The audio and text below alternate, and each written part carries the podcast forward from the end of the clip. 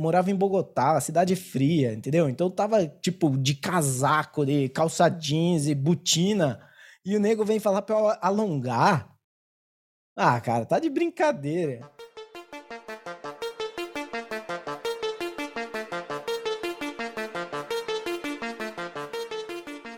Se você acredita que vai ficar famoso por verificar conta do Twitter, Que Copa sem Gabigol é golpe.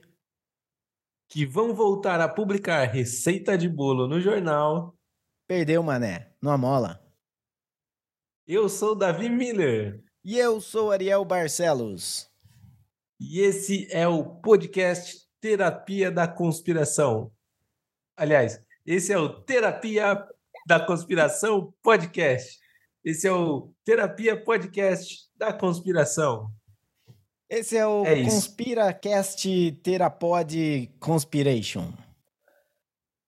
Isso, sob nova direção. Elon Musk agora tá. Pois é. É, da visão. Bastante coisa rolando. Não só no Twitter, mas outras big techs aí. E falando em Twitter, cara, depois do nosso último episódio, que eu tive que, que compartilhar um monte de coisa lá no. Não tive, né? Mas a gente compartilhou todos os vídeos lá. O meu algoritmo ficou muito zoado, cara. E começava a me recomendar umas coisas que eu falo, mano, eu não quero essas. Não, não era isso que eu queria. Não era, tipo, umas contas cheias de, de esquerdagem, cheio de mimimi, não sei o quê. Então agora eu tive que fazer um, um novo eh, processo de, de compartilhar, de retweetar eh, sensacionalista, falha de São Paulo para voltar a ser zoeira, porque eu gostava, porque o meu feed era zoeira. Não tinha, né, não, não tinha coisa séria. Mas daí, por conta da gente retweetar todas as a- o pessoal indignado com manifestação e tal, daí ele deu uma zoada lá e eu tô corrigindo isso. É, infelizmente, né, o, o algoritmo ele é, ele é a prova do mundo que vivemos hoje, né? O que, o que tá dando ibope. O algoritmo entende que se você compartilhou um vídeo daquele, então você vai se interessar muito por essas coisas da extrema esquerda. Ou se você compartilhar outra coisa, você vai se interessar muito por essas coisas da extrema direita. Na verdade, às vezes a gente só quer viver o nosso mundo aqui, no meio do É. caminho. Não, e tem gente que acredita que o, o algoritmo ele é preemptivo, né? Tipo, ele, ele vai ele vai te oferecer a coisa pra te engajar e não que ele vai é, responder. Agora tô até com medo que eu usei a palavra preemptivo errado, eu vou ter que procurar aqui o que significa preemptivo. Esse negócio de viver num mundo em três línguas, às vezes a gente é, O que, que é preemptivo? preemptivo Que Cadê? pode ser antecipado, feito por antecipa... antecipação. então era- Preventivo. Era essa mesmo, era tipo, vamos dizer assim, que ele é. Ou então, proativo seria talvez a palavra. Que ele acontece antes de você engajar, entendeu? Ele, ele acontece pra te engajar. Então, Ele tem muita quer- gente que fala do, do algoritmo eh, tentar cultivar o ódio, né? Alguma Ah, coisa assim. Mas o. Isso não faz nem sentido, né? Porque, na verdade, a intenção do algoritmo é te manter preso. Então, se não é algo que você já está predisposto a ficar vendo, não te prende. Então, mas tem coisa que prende mais do que o ódio? Esse, Se você. É, se você. Não, mas. É, deixa, deixa eu só que- terminar meu ponto, porque o Ah, ponto aqui desculpa. é que é isso. Tipo, você é muito mais é, suscetível a comentar em uma coisa que te deixa com muita raiva do que em uma coisa que, tipo, ah, ok. né? Então, o, como o, algoritmo ele é burro, ele não, não- tipo, ele é só um, um pedaço de código que, que vai tentar ver o, o que você está interagindo e tentar comparar com é, com coisas passadas para fornecer material no, no futuro, mas ele não tem vontade, né? Ah, e então, tipo, como tem essa, você tem essa predisposição a se indignar e tomar atitudes quando você está indignado, é natural que ele comece a te dar conteúdo que te indignam para você, né, en- engajar mais. Inclusive, tem, tem gente que, que já fez testes de só engajar em, em fotos de gato, de cachorro tal, e daí o algoritmo funciona perfeito. Você vai ver só fotos de gato e cachorro. Agora, sim, tem, sim. Uns, tem uns que realmente, cara, que, que nem é, o Reels do, do Instagram é muito bizarro, cara. Se você interagiu com um vídeo daquela coisa, ele vai mandar pra você 100 vídeos daquela mesma coisa. E às vezes, assim, tipo, você, você interagiu com o vídeo não por conta do, do contexto principal do vídeo, mas por conta de alguma coisa né, ali que tava tangente, sei lá, sabe? Tipo, é, a música que tava tocando, você queria saber qual que era. Mas você não, não tá, sabe, tipo, a dancinha que tava sendo feita lá, você nem ligou. Então tem isso. Bom, é, mas vamos falar dos nossos avisos aqui, como sempre. É, então, dos nossos avisos aqui, primeiro, a nossa conta do Twitter tá lá, Terapia da Conspiração, é, arroba. Então você pode seguir lá e, e ver os tweets super uh, conspiratórios, né? A gente tenta estar sempre ativo lá. Não é, não é fácil porque às vezes não, não, não vem ideia do que postar. Uh, também o nosso e-mail, se você quiser entrar em contato com a gente, contato arroba terapia da conspiração.com. E em terceiro, uh, o podcast aqui, ele trabalha com, em, com é, ele é compatível com o podcast 2.0, é, então a gente sempre tenta aí deixar com capítulos. A gente tem o Velho for Velho uh, ativado. E, cara, gravar de manhã é foda, né? É. então, é no... então você pode entrar aí, se você tiver um aplicativo de podcast que seja compatível com podcast 2.0, é, você pode aproveitar dessas funcionalidades a mais. E você encontra aplicativos que são compatíveis com Podcasting 2.0 na podcastindex.org barra apps. Você pode encontrar lá uma lista de aplicativos que são compatíveis. Se não, eu posso recomendar aqui para vocês o Fountain, né? Fountain.fm. Eu vou deixar esses links também na, nas notas do, do podcast. O Fountain FM, o legal é que enquanto você escuta o podcast, você vai ganhando satoshinhos, vai ganhando aí alguns bitcoins. Um, então, é, ele é bem legal por conta disso. E daí você pode aproveitar que aqui a gente tem o Value for Value uh, ativado e pegar os satoshinhos que você ganhou no Fountain e dividir com quem te deu essa ideia aí, dar uma, uma graninha aí pro podcast, beleza? Beleza, então, Davizão, é, bora entrar para as notícias? Bora. Então vamos para o primeiro segmento. Brasil. Beleza, a primeira coisa que eu tenho, na verdade, chegou de última hora, quase que não entra aqui na, na gravação do podcast. A gente está gravando isso na sexta-feira, é, para sair no domingo. Uh, mas saiu que já tem gente desembarcando do do governo Lula. É, e seriam os ditos pais do Plano Real. Né? Então são uh, Armínio Fraga, Edmar Baixa e Pedro Malan, economistas que declararam voto em Lula, criticam as declarações do petistas durante a COP27, é, e eles fazem isso numa carta aberta, né? uma carta uh, que, que foi publicada na Folha de São Paulo. Da visão, você, vi, você viu essa, essa declaração do Lula? Vi, vi. Então, na verdade, acho... assim. Opa, pode falar. Não, é. Não, porque até a gente, é, eu tuitei na, na, nossa conta do Terapia da Conspiração que tipo, todo tera, bom terapeuta da conspiração consegue pegar aquela declaração lá e achar pelo menos três falhas lógicas no que ele está falando. Né? E então você conseguiu achar falhas lógicas no que ele falou? Vamos colocar o que ele falou aqui? É, na verdade, eu, eu não sei quais são as falhas lógicas que, que vocês referem, mas eu entendo a, todo o problema do discurso dele. É, é que, é, que é, é isso, né? A gente fica num, quando a gente tem um, uma eleição presidencial que ela é ela é resultado do, de índices de rejeição, né? Nós temos dois candidatos no segundo turno, onde é, não, não vence aquele mais aceito, o mais aceito, mas o menos rejeitado, né?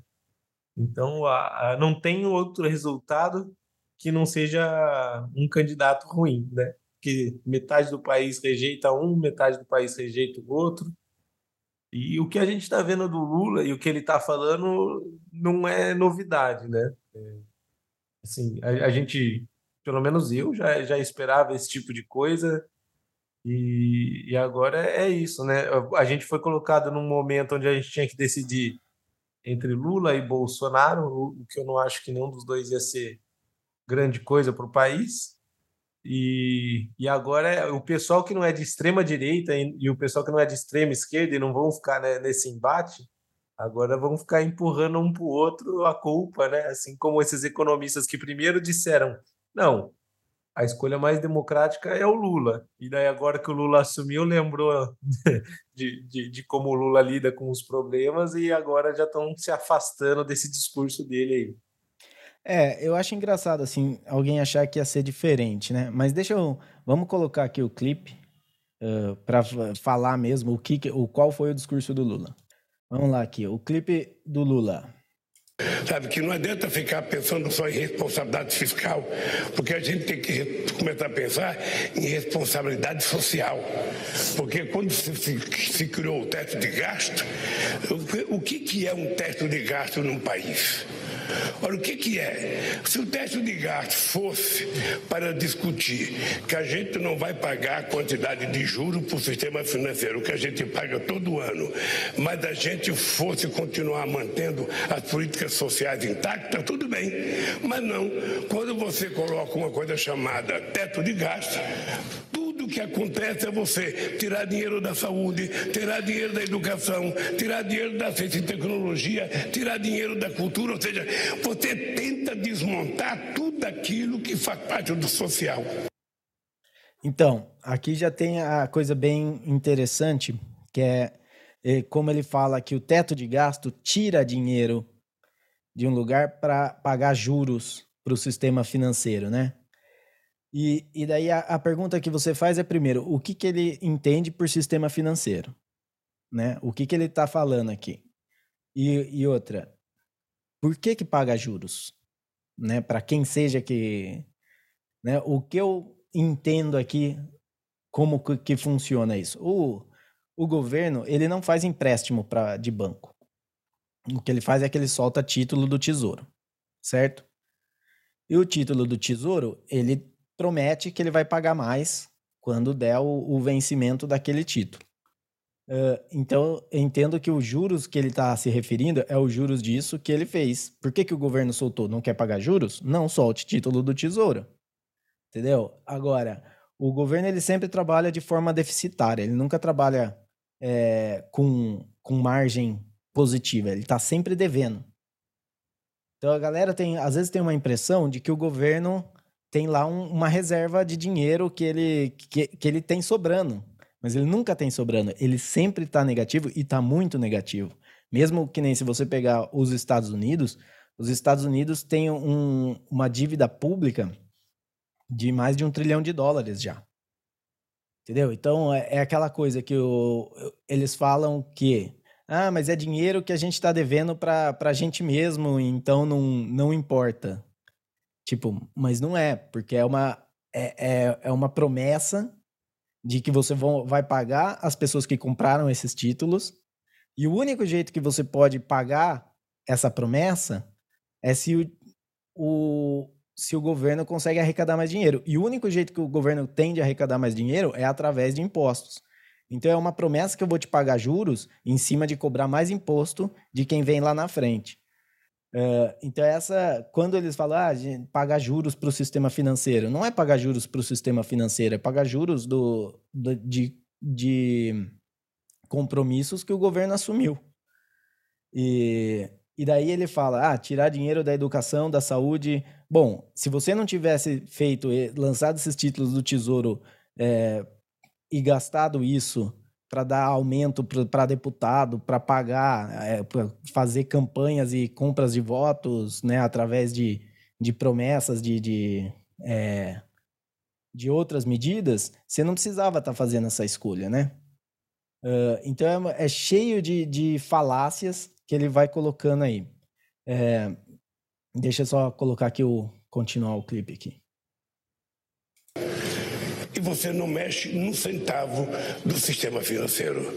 Você não mexe num centavo daquele juro que os banqueiros têm que receber. Ah, mas se eu falar isso, vai cair, vai, cair a bolsa, vai aumentar o dólar. Paciência, porque o dólar não aumenta e a bolsa não cai por conta das pessoas sérias, mas é por conta dos especuladores que vivem especulando todo o tempo. Aqui ele fala uma coisa que a premissa dele é, tá certa. O dólar não, não sobe e a bolsa não cai por conta das pessoas sérias. O dólar sobe e a bolsa cai por pessoas como ele.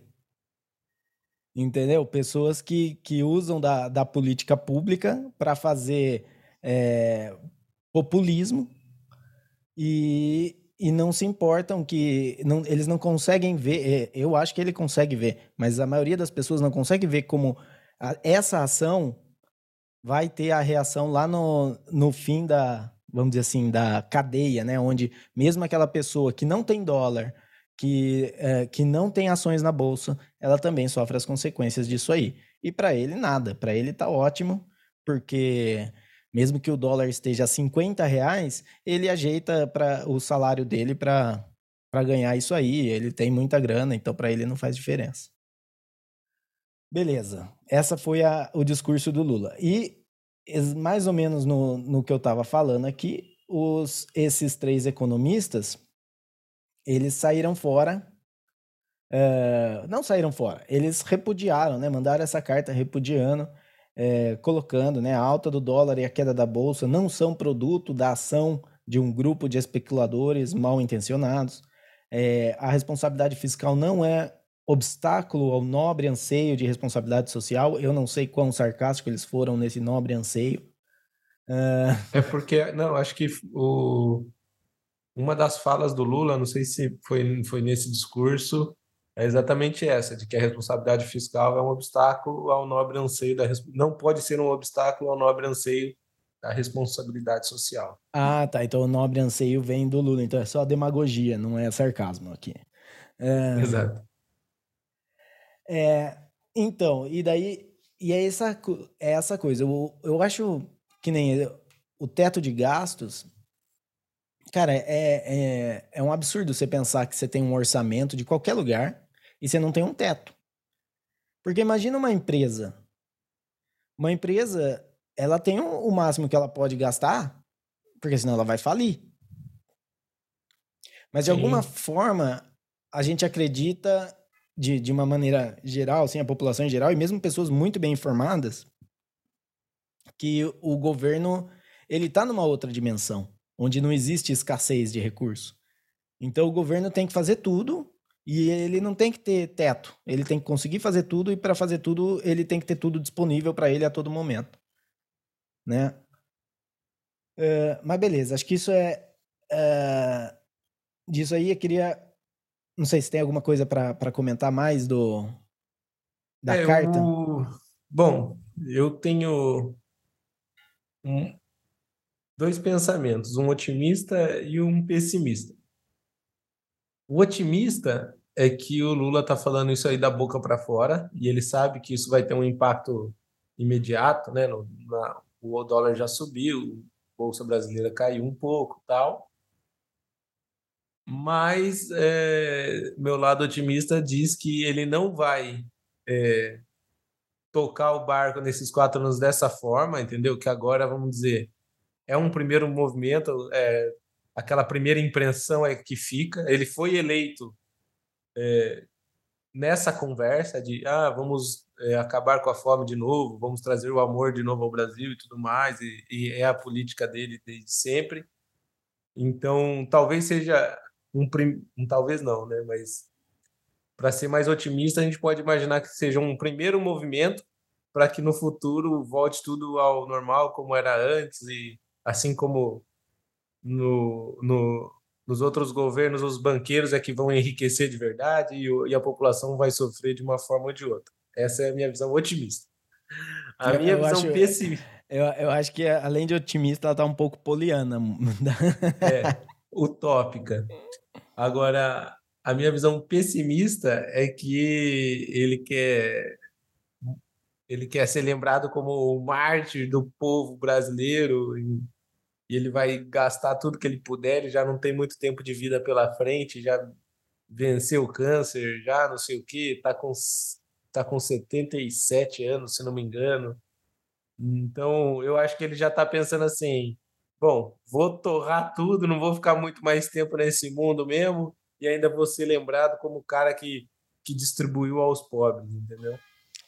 É, o problema, porque assim, o, o governo dele 2002, é, 2010, 2002 não, 2003, 2010, é, ele é marcado por, por, por esse tipo de ação populista. A diferença é que em 2003, uh, a gente, vamos dizer assim, o plano real estava bem, né? A, a inflação estava bem controlada, você tinha gás para fazer. Porque o problema desse tipo de coisa, de, de populismo, é que você, se você tem uma economia estável, uh, o que você faz é que você joga essa bomba lá para frente. Ela vai, você cria uma bolha e essa bolha vai, vai estourar lá na frente. Então, é, por isso que estourou na mão da Dilma entendeu? Por isso que a Dilma que sofreu as consequências, mas as políticas foram colocadas uh, desde o primeiro governo Lula. Uh, se ele realmente uh, fizer o que ele está falando, se ele conseguir estourar teto de gasto, se ele não tiver responsabilidade fiscal, se ele não quiser saber de dólar nem de, de bolsa, cara, a gente vai estar. Tá, você pode pensar aí 2000 e, sei lá, daqui dois, três anos, real a, é, o dólar a 50 reais. Tá ligado? Essa é uma... É, por quê? Porque uma, uma vez que você simplesmente larga, ela, ela vai crescendo, né? Ela vai desvalorizando exponencialmente, né? Vai, vai enfraquecendo a moeda, vai gerando muita inflação e já era. E, e não é difícil. A, que nem aqui na Colômbia, cara, a, a gente estava uh, acostumado com uma, uma inflação 4% ao ano. É, agora já já está 11%. E foi para 11% no período de um ano. Entendeu? Sim. O dólar, o, o dólar deu uma disparada. É, ele já vinha numa tendência de alta, mas daí com a eleição do, do candidato de esquerda aqui, Gustavo Petro, o, o dólar simplesmente disparou. Entendeu? O que, a, acho que a, o resto, o pinguinho de confiança que tinha do, do investidor estrangeiro foi embora nessa hora. Porque. E é uma coisa que fala: ah, não, mas o. É que o investidor estrangeiro é malvadão. É, é malvado. É, não tem, não é bonzinho e não é malvado também. O cara quer ganhar dinheiro. Ele vai onde, onde dá retorno. Por que, é que eu regra, vou. É a regra do jogo que vivemos, né? Não, não, é, não é ele que inventou o jogo, ele só tá jogando conforme é sério. É, e, e, ele não precisa ser. E na, e na verdade, ninguém precisa ser bonzinho ou malzinho. A gente, a gente faz as coisas porque a gente quer melhorar, porque a gente quer. Uh, vamos dizer assim, sair de uma condição A para uma condição B, que B é melhor que A. E a gente vai fazer as coisas que, que sejam melhor para a gente. Porque senão. Uh, o que, que a gente estaria todo mundo brigando pelos piores empregos que ninguém quer, só para poder ajudar todo mundo. E não é assim que a coisa funciona. Então, beleza. Ah, eu tô falando que todo investidor é, é ético e moral? Não. Mas ninguém, assim, nem, nenhuma parcela da população é completamente ética e moral. Você sempre vai ter exemplos. Mas, no geral, as pessoas são é, são normais. Não, não é nem tipo para um lado nem para o outro. E a gente vai falar um pouco mais disso quando chegar na, na parte internacional lá. Então, é, deixe quieto uh, isso por aqui. A minha, a minha teoria é que, bom, um, o Lula já teve uns, uns piripaque aí, andou indo para hospital, é, cancelou, adiou viagem e tal. Então, pode ser que esse cara nem assuma. Essa é a parte, essa, esse é o meu lado otimista. Maquiavélico. É, é. Daí, a, a, outra, eu acho que, vamos dizer assim, esse pessoal caindo fora, teve muita gente que fez isso com o Bolsonaro na, na última eleição, quando ele foi eleito. ficou com o Bolsonaro até ele ser eleito. A hora que ele foi eleito, primeira, primeira coisa, caiu fora, né? Primeira desculpa, caiu Sim. fora e virou oposição. E todo mundo sabe, tipo assim, se o qual que é a, qual é a intenção desses caras? Qual é a intenção desse pessoal, eh, vamos dizer assim, que são os chamados neoliberais pela esquerda, né? Eles se aliaram ao PT para acabar com o Bolsonaro. Por quê? Porque o Bolsonaro, ele o maior feito do Bolsonaro é que ele acabou com o PSDB. O PSDB não tem mais relevância no, no contexto político brasileiro atual. Então, o que, que esses caras querem? Eles querem acabar com o Bolsonaro para eles poderem voltar a ser relevantes, né? Então, então isso é, é, é importante a gente ficar de olho. E eles podem já estar tá armando aí um Alckmin 2024, né? 2026. Não, eles vão tirar no meio do mandato. eles vão. Porque daí o que acontece, ah, né? Ah, entendi. Dois anos de mandato ele assume. É, porque o que acontece? O, o Lula assume em 2023. Em 2024, se começa o processo de impeachment, se é aceito, ele tem que ser afastado. Ao ele ser afastado, assume já o Alckmin, no meio de 2024. E daí o processo termina no 2025 e o Alckmin termina o mandato. Entendi. Então, é, é. eles podem estar tá pensando isso também. Eu não, eu, eu não estranharia. É, mas isso que você falou do, do, do Bolsonaro é do, de, da eleição de 2018 é, é, verdade também. Assim, quem não é, quem não fica em um dos extremos, né, extrema, extremo Lula ou extremo Bolsonaro, acaba que mesmo votando em um dos dois, assim que passa a eleição, ele já tenta afastar muita, porque era engraçado, não sei se você lembra, o pessoal da esquerda falava: "Ah, agora ninguém mais votou no Bolsonaro, né? Eu não conheço mais ninguém". Todo mundo votou no Amoedo. Era engraçado ver, porque tinha o pessoal da direita que falava: "Não, eu sou de direita, mas eu não votei no Bolsonaro".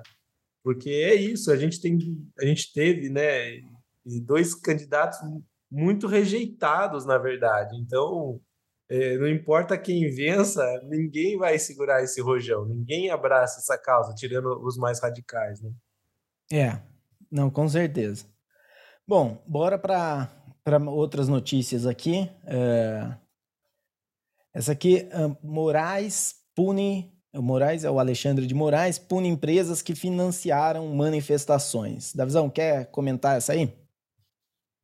Então, essa aí é o ministro do STF, Alexandre de Moraes, né, presidente do TSE, que foi o, o ministro que ficou à frente aí das eleições e diante de diversas tomadas de atitude polêmicas durante o pleito eleitoral.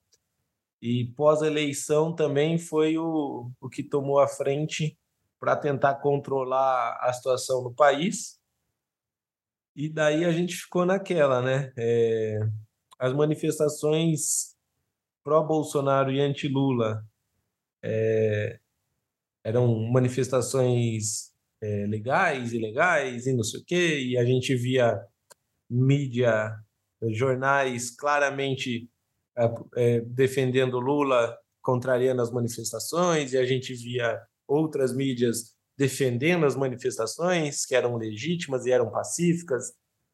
A gente teve experiência de manifestantes bloqueando estradas, o que não é legítimo, mas a gente teve também manifestantes que apenas se aglomeraram de forma pacífica e protestaram contra os resultados da eleição.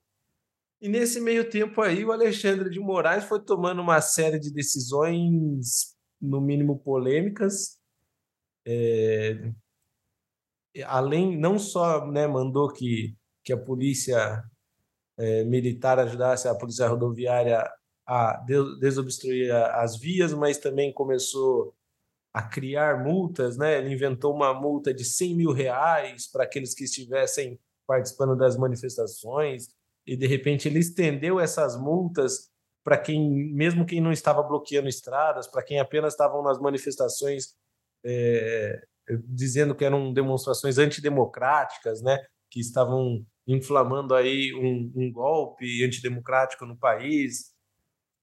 Daí, bom, isso tudo ainda culminou numa investigação de quais empresas estariam ajudando é, financeiramente né, os protestos e as manifestações. Após identificar algumas empresas e algumas pessoas físicas, ele, ele ainda determinou o bloqueio de todas as contas dessas é, pessoas jurídicas e físicas, o que nos leva a essa notícia que deixa a gente aqui um pouco preocupado, né? Vamos dizer, é lógico, a gente não, não quer um golpe antidemocrático no país, mas também não quer que, que isso seja feito de uma forma antidemocrática, né? Porque se a gente está lutando pela democracia sendo antidemocrático, não faz sentido algum. É, eu, eu vou discordar de uma parte. Eu não tenho nenhum problema com golpe antidemocrático. Eu só não quero um golpe militar. Tá se for... se é, for não, mas é, a gente um tem que lembrar, anti, Ariel, se for um golpe tá antidemocrático, tá país... se for um golpe antidemocrático para colocar o ancapistão lá, beleza. É. Né? Eu ia falar isso. É, é, isso vindo de um cara anarquista como você, não, não, não... A gente tem que lembrar que a gente está num país onde, teoricamente, a lei é democrática. Não, com certeza. E brincadeiras à parte, né? Tipo, todo. A gente brinca do, do ancapistão, né? Da, dessa. Uh, vamos dizer assim, da. Eu não acho que, que seria exatamente uma utopia quando a gente fala sério sobre isso. Mas uh, você simplesmente colo colocar isso, acabar com, com o Estado, o que, que você vai ter na verdade, várias facções aí tomando poder. Tipo assim, o Rio de Janeiro já é quase isso, né? Tipo, você pega, tem regiões do Rio de Janeiro que elas são, elas, uh, são tomadas por por traficantes, né? nem seriam traficantes mais, já é uma organização criminosa que vai muito além do tráfico de drogas. É, e também em alguns lugares que eles tiraram uh, essa organização criminosa do poder, uh, a milícia, né, que era a dissidência da, da polícia militar que tirou os traficantes do poder, assumiram lá, fazendo exatamente a mesma coisa que faziam os, os criminosos lá.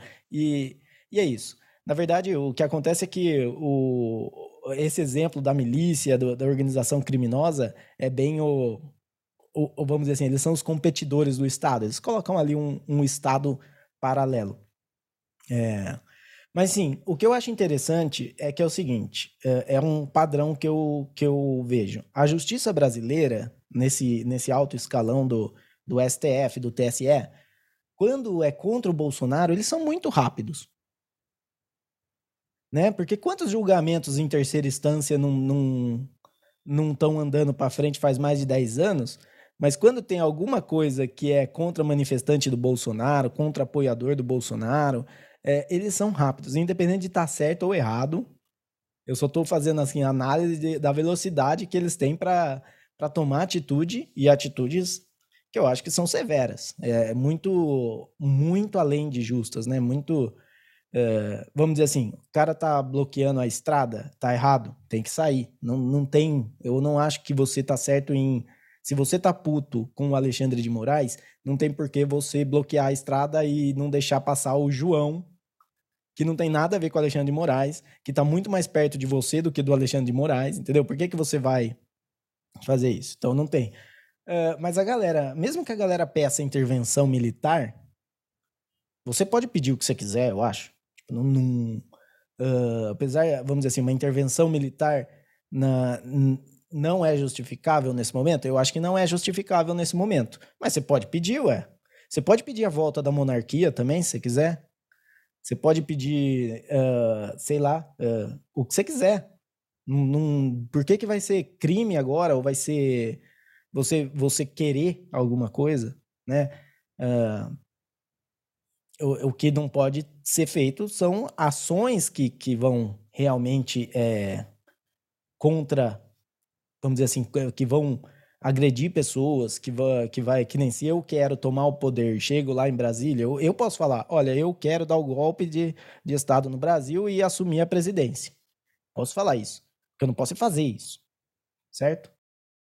Aliás, se eu tiver apoio, eu posso. Se eu tiver bastante apoio, aí não é, porque é que nem assim, né? A, a proclamação da República foi um golpe de Estado. Mas foi um golpe de Estado que teve apoio. Então foi bem sucedido e hoje a gente chama que foi proclamação da República e não golpe. Se, o, se, o, se a, o golpe de 64 tivesse dado certo, a gente ia chamar de revolução, ia chamar de alguma outra coisa, não ia chamar de golpe. É, a, a minha experiência aqui, aqui no Brasil, é, foi assim, eu por, um, por uns dias pós-eleição eu cheguei a, a, a, acreditar que sofreríamos um golpe militar, sabe? É, eu senti um, um, medo, assim, porque na segunda-feira, depois da eleição, tentaram bloquear meu carro na estrada, né? Tava eu, eu e minha esposa vindo para casa, e na estrada tentaram bloquear a gente. Eu senti um medo enorme, porque eu não sabia o que estava acontecendo, e eu consegui passar, mas os caminhões eles não estavam deixando passar. Então, assim, é, é engraçado como toda essa questão, principalmente o medo, mexe com a gente porque de repente eu vi o, Alexandre de Moraes tomando essas atitudes, é, né, vamos dizer, como você disse, de forma muito rápida e talvez com punição excessiva, mas na hora, com o medo que eu tava da gente tomar um golpe militar, eu tava falando assim, pelo amor de Deus, né? Livra a gente disso, né? Deus me livre de voltar aí os militares no poder e tudo mais agora que já passou um tempo, tudo, e eu tô com a impressão, né, não, não tem nada garantido ainda, mas eu tô com a impressão de que não vai haver um golpe militar, eu volto a enxergar a ameaça que é o STF e principalmente o Alexandre de Moraes tá tomando essas atitudes, entendeu? É, vamos dizer, na hora ali que você tá para o seu carro ser bloqueado, né? Que você fala assim, caramba, não vou mais sair, e sei lá o que vai acontecer se, um, se os militares tomarem o poder. É, se, se, na hora, o STF pareceu, tipo, putz, beleza, né? Eles estão tomando alguma providência. Mas hoje, que eu não estou mais com esse medo e tudo, eu já penso que realmente a, a nossa democracia, ela, ela né, nem sei se existe de fato. Porque, ou, de repente, eu estou escolhendo entre um golpe militar ou uma ditadura do STF. Então. É, é, eu acho que não. Eu acho que a, a posição do, do, do STF no, nos últimos anos tem sido ditatorial. Sim. Né? Tipo, num, uma, uma entidade. Porque é aquela coisa que o, o ministro Barroso uh, tava almoçando com, com o Cristiano Zanin lá no, no Egito. Cara, e por que que isso é diferente que o Moro ter o grupo de Telegram com, é, com o Dallagnol? É a mesma coisa. É exatamente a mesma coisa. É um juiz e uma das partes do julgamento. E uma, né? Então, é, no caso do, do Barroso, foi o advogado de defesa, e no, no caso do Moro, foi o procurador. Os dois é, é claríssima, a, vamos dizer assim, a corrupção, não no sentido de que ah, tem um crime de corrupção ali, mas a corrupção de que há um conflito de interesse ali. Então, é, não é uma. Não, não é aceitável isso dentro de uma coisa que deveria ser imparcial, que deveria ser justo. Então, só nisso aí você já vê o como que é. Né? E provavelmente o, o Zanin vai acabar sendo ministro é, do STF. Então, uh, cara, democracia não existe. É, ela é assim, ela tem esse conto de fadas. Primeiro que já tecnicamente não é uma democracia. Por quê? Porque o povo ele tem um mínimo de, de voz ali que ele pode exercer para definir as coisas, mas as coisas não são realmente reflexo do, da, do que quer o povo. Primeiro, uh, o Lula não tem a maioria de votos, do mesmo jeito que o Bolsonaro não tem a maioria de votos, né, ou não teve na última eleição, é, para governar. O que ele tem é maioria dos votos válidos. Então, já nisso, você deixa uma parcela, a maior parcela da população não teve voz na escolha do governo. Certo? Sim. É. Uh, a outra coisa é também para o legislativo Quantas pessoas não votam em, em deputados e, e, que não entram, então eles não têm, uh, não tem nem, nem falar que um representante ali, que ele votou no representante. Mesmo os que têm representante lá, que votou no cara que, que assume na casa legislativa, o cara não tem obrigação nenhuma de fazer a sua vontade. de fazer os, os valores que você defende, as coisas. Porque como que deveria ser uma democracia pura? Cada CPF é um voto em todos os assuntos. Então, vai discutir é, aborto. Cada CPF vai valer um voto lá se quer aborto ou não quer aborto, sabe? Se quer legalização da maconha, não quer legalização da maconha. Porte de arma ou não porte de arma. Todos esses assuntos seria cada CPF vai lá e fala o que quer. E, e a maioria, 50% mais um, é, é decidido o que acontece. E daí não tem casa legislativa. Isso é uma democracia, seria uma democracia pura, né? É realmente a vontade do povo em todos os assuntos. Isso não daria certo também. Porque imagina que 50% mais um de, decide que ah, pode matar judeu. Tá ligado? Não, não, isso é um absurdo. É, então, é, é isso. Uh, a minha a minha decepção com, com democracia já sei lá, mais de 10 anos nisso aí. Eu não acho que, que é um problema que a gente vai solucionar assim, consertando a democracia. Eu acho que a gente vai criar uma, uma saída tangente, onde simplesmente a gente vai ignorar a democracia e as comunidades em si, né? Cada local vai ter suas regras por, por seus valores morais, vão, vão estabelecer aí sua, como, como que eles vão é, ser. É, eu acho que eu dei uma viajada, mas. uh, então, no fim, uh, sim, o, o STF está indo atrás dessas empresas. Parece que, uh, que tem multa até para pessoas físicas que forem identificadas como, co como organizadores dessas, desses protestos. Então é isso. Se você está organizando protesto aí, é, usa nome falso. usa nome de laranja para fazer protesto. É, coloca o nome do Queiroz. Ah, cara, o cara desenterrou tudo. Desenterrou. É, beleza. A próxima notícia agora vamos, vamos sair desse é, de política para uma coisa mais importante, né, da visão. é Gabigol, isso, vamos falar de coisa séria. Vamos falar de coisa séria. O Gabigol não vai para a Copa, mano. Como você se sente com isso?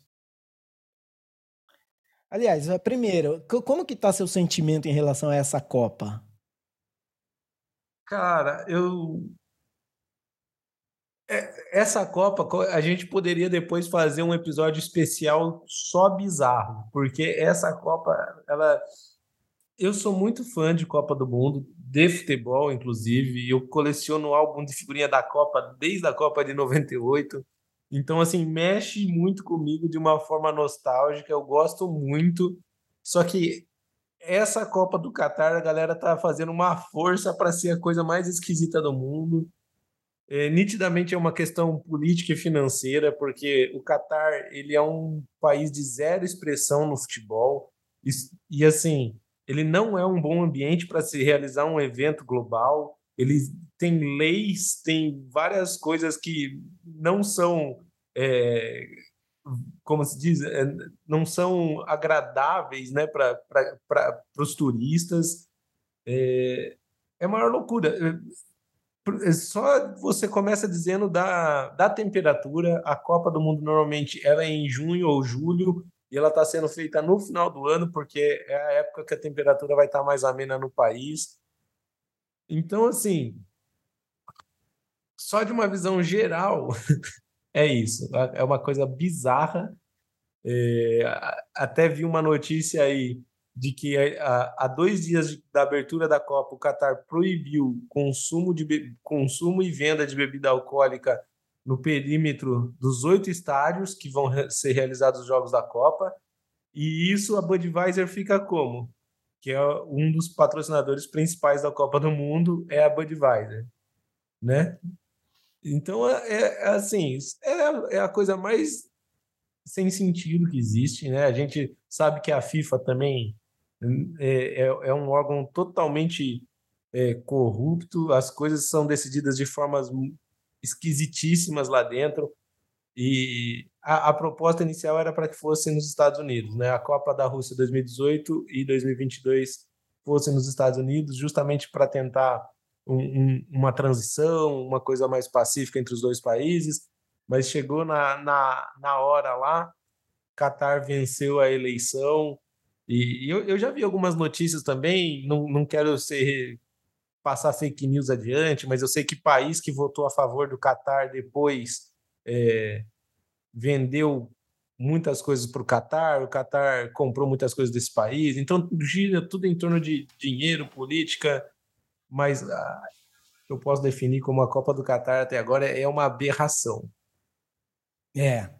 Não, tá. Eu acho, eu acho muito esquisito quando você tem essa, vamos dizer assim, esses países que eles não eles não compartilham de, do, do mesmo, vamos dizer assim, estilo de, de moral é, que, que países ocidentais, mas ao mesmo tempo eles querem integrar, né, querem globalizar. E é, vamos dizer assim, isso é bem parecido com, uh, com o que aconteceu no Chile durante a ditadura Pinochet. Porque o, o Pinochet, o que, que ele queria fazer? Ele queria ter um, uma ditadura, né? Queria ter um regime que era estritamente autoritário no sentido social. Então ele queria dizer como as pessoas devem viver a sua vida socialmente, porém ele queria ser muito aberto é, no, no sentido econômico. Né? Isso até tem a que o, o economista o Milton, Milton Friedman uh, visitando o Chile em conversa com o Pinochet falou é impossível se as pessoas não têm liberdade elas não têm liberdade não existe ter só uma e o que eu sinto desses países é a mesma coisa. Eles querem controlar uh, né, o, o que eles entendem por ser uh, o jeito certo de viver. Então você tem todas essas condutas, não pode beber, as mulheres têm que se vestir de jeito diferente dos homens, elas não podem mostrar partes do corpo, tem toda essa essa é, essa esses valores aí morais, que aqui eu não estou fazendo julgamento de valor, só, só colocando o fato. Mas ele é incompatível com você fazer uma Copa do Mundo. Entendeu? Como é que eles querem fazer a Copa do Mundo e ao mesmo tempo manter, vamos dizer assim, e ao mesmo tempo não expor a população do seu país a o que eles diriam ser libertinagem, né? É, então fica, fica isso. Na verdade, mesmo a, a Copa da Rússia, eu já senti que não, não casava muito.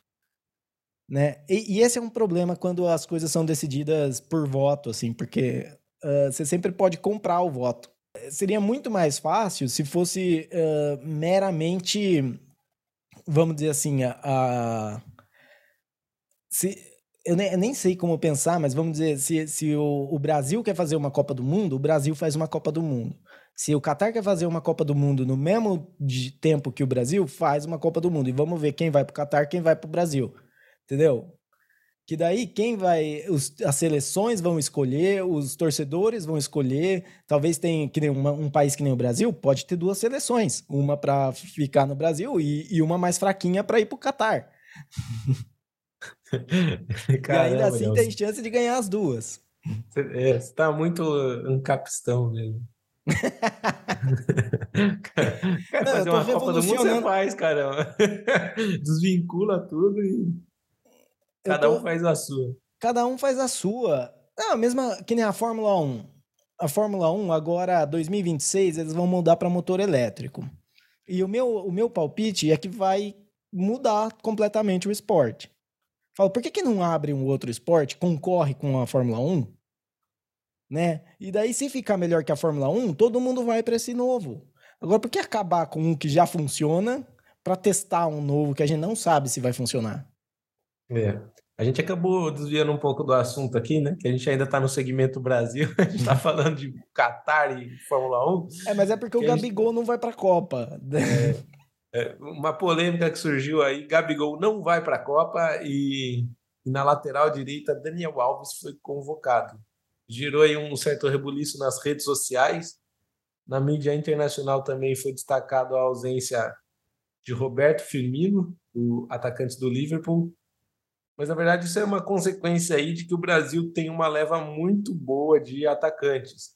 Porque apesar do existir um certo é, chiado de que o Gabigol não foi, é, existe pouquíssima dúvida sobre os jogadores que foram, né, os atacantes que foram convocados. O único, o único jogador que foi mais questionado foi o Daniel Alves, e só para você ter uma ideia, ele ele já vem de uma, uma época meio decadente, assim, ele foi para ele estava no São Paulo, daí, daí no São, o São Paulo atrasou os salários dele, ele rompeu o contrato com o São Paulo, daí ele chegou a ficar seis meses parado, sem clube nenhum, daí ele foi contratado pelo Barcelona de volta, chegou no Barcelona, jogou apenas seis meses, né, nitidamente não era mais um jogador do nível do Barcelona, é, então acabou o contrato dele, ele ficou seis meses, a hora que acabou o contrato não foi renovado, ficou mais um mês parado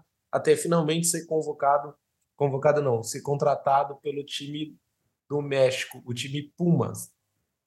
E para você ter uma ideia, é a primeira vez que um jogador brasileiro que joga no México é convocado para uma Copa do Mundo. Então, a, a, qualidade do Daniel Alves ela não é questionada, porque ele, ele sempre foi um, um, excelente lateral direito. Inclusive, se não me engano, ele é o jogador em atividade, ou, ou mesmo sem ser em atividade, não sei. Ele é o que mais ganhou títulos, né? Ele tem muitos títulos, porque ele jogou em times como Barcelona, Paris Saint-Germain, Juventus. Então, ele é o jogador que mais levantou taças na, na história do futebol, se não me engano. Ou é em atividade ou na história do futebol. Mas agora parece que não faz tão sim, tanto sentido assim, porque ele chegou a ficar muito tempo parado. Um jogador nível seleção brasileira para estar na Copa do Mundo, normalmente ele está aí no mínimo brigando para ser contratado aí pelos melhores times do mundo. Não é o caso do Daniel Alves, que por várias vezes ficou sem clube, inclusive. E é por isso que gerou essa polêmica. Mas tudo isso também porque na lateral direita a gente não tem grandes nomes, né? Então o Tite acabou chamando o Daniel Alves, que é o contrário do que acontece com os atacantes, que ficou o Gabigol de fora, ficou o Roberto Firmino de fora. Outro caso engraçado também que aconteceu é, foi no, no casamento do Dudu, do Palmeiras, que também é atacante, houve uma manifestação da galera dizendo Tite, cuzão, Dudu é seleção. Só que quem filmou estava de frente para um palco, onde estava o cantor Belo. Mas tinha um jogador, que é o Gabriel Menino, que estava de frente para o público. E apareceu ele no vídeo entoando esse canto. Então sobrou para quem? Sobrou para esse Gabriel Menino mesmo, ter que pedir desculpas, até porque ele é um jogador jovem, né? Provavelmente ele tem sonhos aí de ir para a seleção e para a Copa do Mundo. Então o Bocozão já, ainda teve que soltar uma nota pedindo desculpas por, pelo excesso no casamento do seu companheiro, Dudu. É, e nessa essa bom, escalação para a seleção sempre é, sempre tem alguma alguma coisa, né? É, alguma que não faz sentido, um cara que você acha que deveria ir, mas não. Mas é difícil também, uh, vamos dizer, pensando do lado não tem corrupção nenhuma aí, você tem que montar um time que vai funcionar com pouco tempo para se entrosar. Então, uh, é difícil, às vezes você, desencana de pegar um cara muito bom, porque ele não vai encaixar na, na peça completa que vai ser o time. E não, não vejo problema nisso, né? Do outro lado, aí, já sendo um pouco mais. Uh, como fala? Já, já desconfiando um pouco mais, tem muito patrocínio atrás disso. Entendeu? Então, Sim tem muita coisa. Olha, é, você tem que chamar esse cara, porque, sei lá, a Adidas vai pagar uma bolada se você chamar esse cara. Nem sei se é Adidas ou Nike. Eu... Mas, enfim, é mais ou menos. É, eu acho que, que, que é um balanço dos dois, né? É. é no, no caso do Daniel Alves, me parece muito mais uma teimosia do Tite mesmo, porque nos dias que precederam a, a, a convocação final, estava todo mundo falando: não, Daniel Alves não, Daniel Alves não. Até porque eu acho que se o Daniel Alves tivesse todo esse poder de patrocínio, ele estaria num time melhor, entendeu? Mesmo Sim. que ele estivesse na reserva. Mas o é. fato dele estar tá encostado por várias vezes na, nesse final de. nesses últimos anos aí, e, e acabar num time do México, de, que não é um time de grande expressão mundial, é, para mim mostra um pouco que ele não tem todo esse poder de patrocínio. E, Então fica mais a questão do Tite querer ser teimoso e falar: bom, como vocês não querem ele, eu vou convocar ele. é. E daí, ainda no, num dos Também primeiros não... treinos, ele, ele já deu um carrinho lá no Pedro, já arrancou a chuteira do Pedro no carrinho. A galera já falou: esse cara quer muito ser odiado, porque ele ainda quase arranca o uhum. outro rapaz da Copa, tá ligado? É. Não, também não é, não é raro que um, um técnico de futebol seja teimoso só, pra, só por desaforo. Mas beleza, então, Davi. Com isso, acho que a gente encerra uh, o nosso segmento Brasil e podemos ir para o nosso segmento internacional. Boa. Bom, no nosso a primeira pr primeiro tema que a gente vai cobrir aqui é relacionado com, com Big Techs. A gente tem falado bastante do, do Twitter e do Elon Musk ter assumido o Twitter. Uh, e a gente tem outras Big Techs aqui que estão passando por, por mudanças é, estruturais né, no, no que que diz respeito à contratação de, de funcionários. Então a gente tem uh, a Amazon, que, que ela vai parar de contratar funcionários para é, para compor a empresa, e a Meta, que está mandando embora mais de 11, 11 mil funcionários. E aqui eles escreveram 11 mil thousand, o que dá a entender que é, é, tipo 11 milhões, mas é 11 mil funcionários. Uh... 13% da, da, da, da folha de empregados da empresa.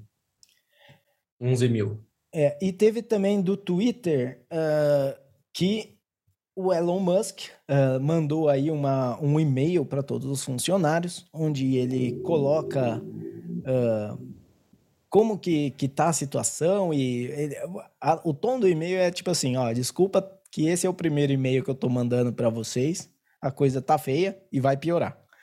Uh, e, e, é, e ele, de várias coisas, coloca da, da, de que a postura política da empresa vai mudar em vários sentidos. Uh, um dos que me chamou muito a atenção é que eh, acabar com a política de trabalho de casa, de trabalho remoto. E eu acho que isso é um, é um grande passo para trás quando a gente vê né, as empresas de tech indo para o trabalho remoto, inclusive é, que isso gera a possibilidade de contratar desenvolvedores do mundo inteiro. E o cara está indo para trás. Da visão que você acha disso aí?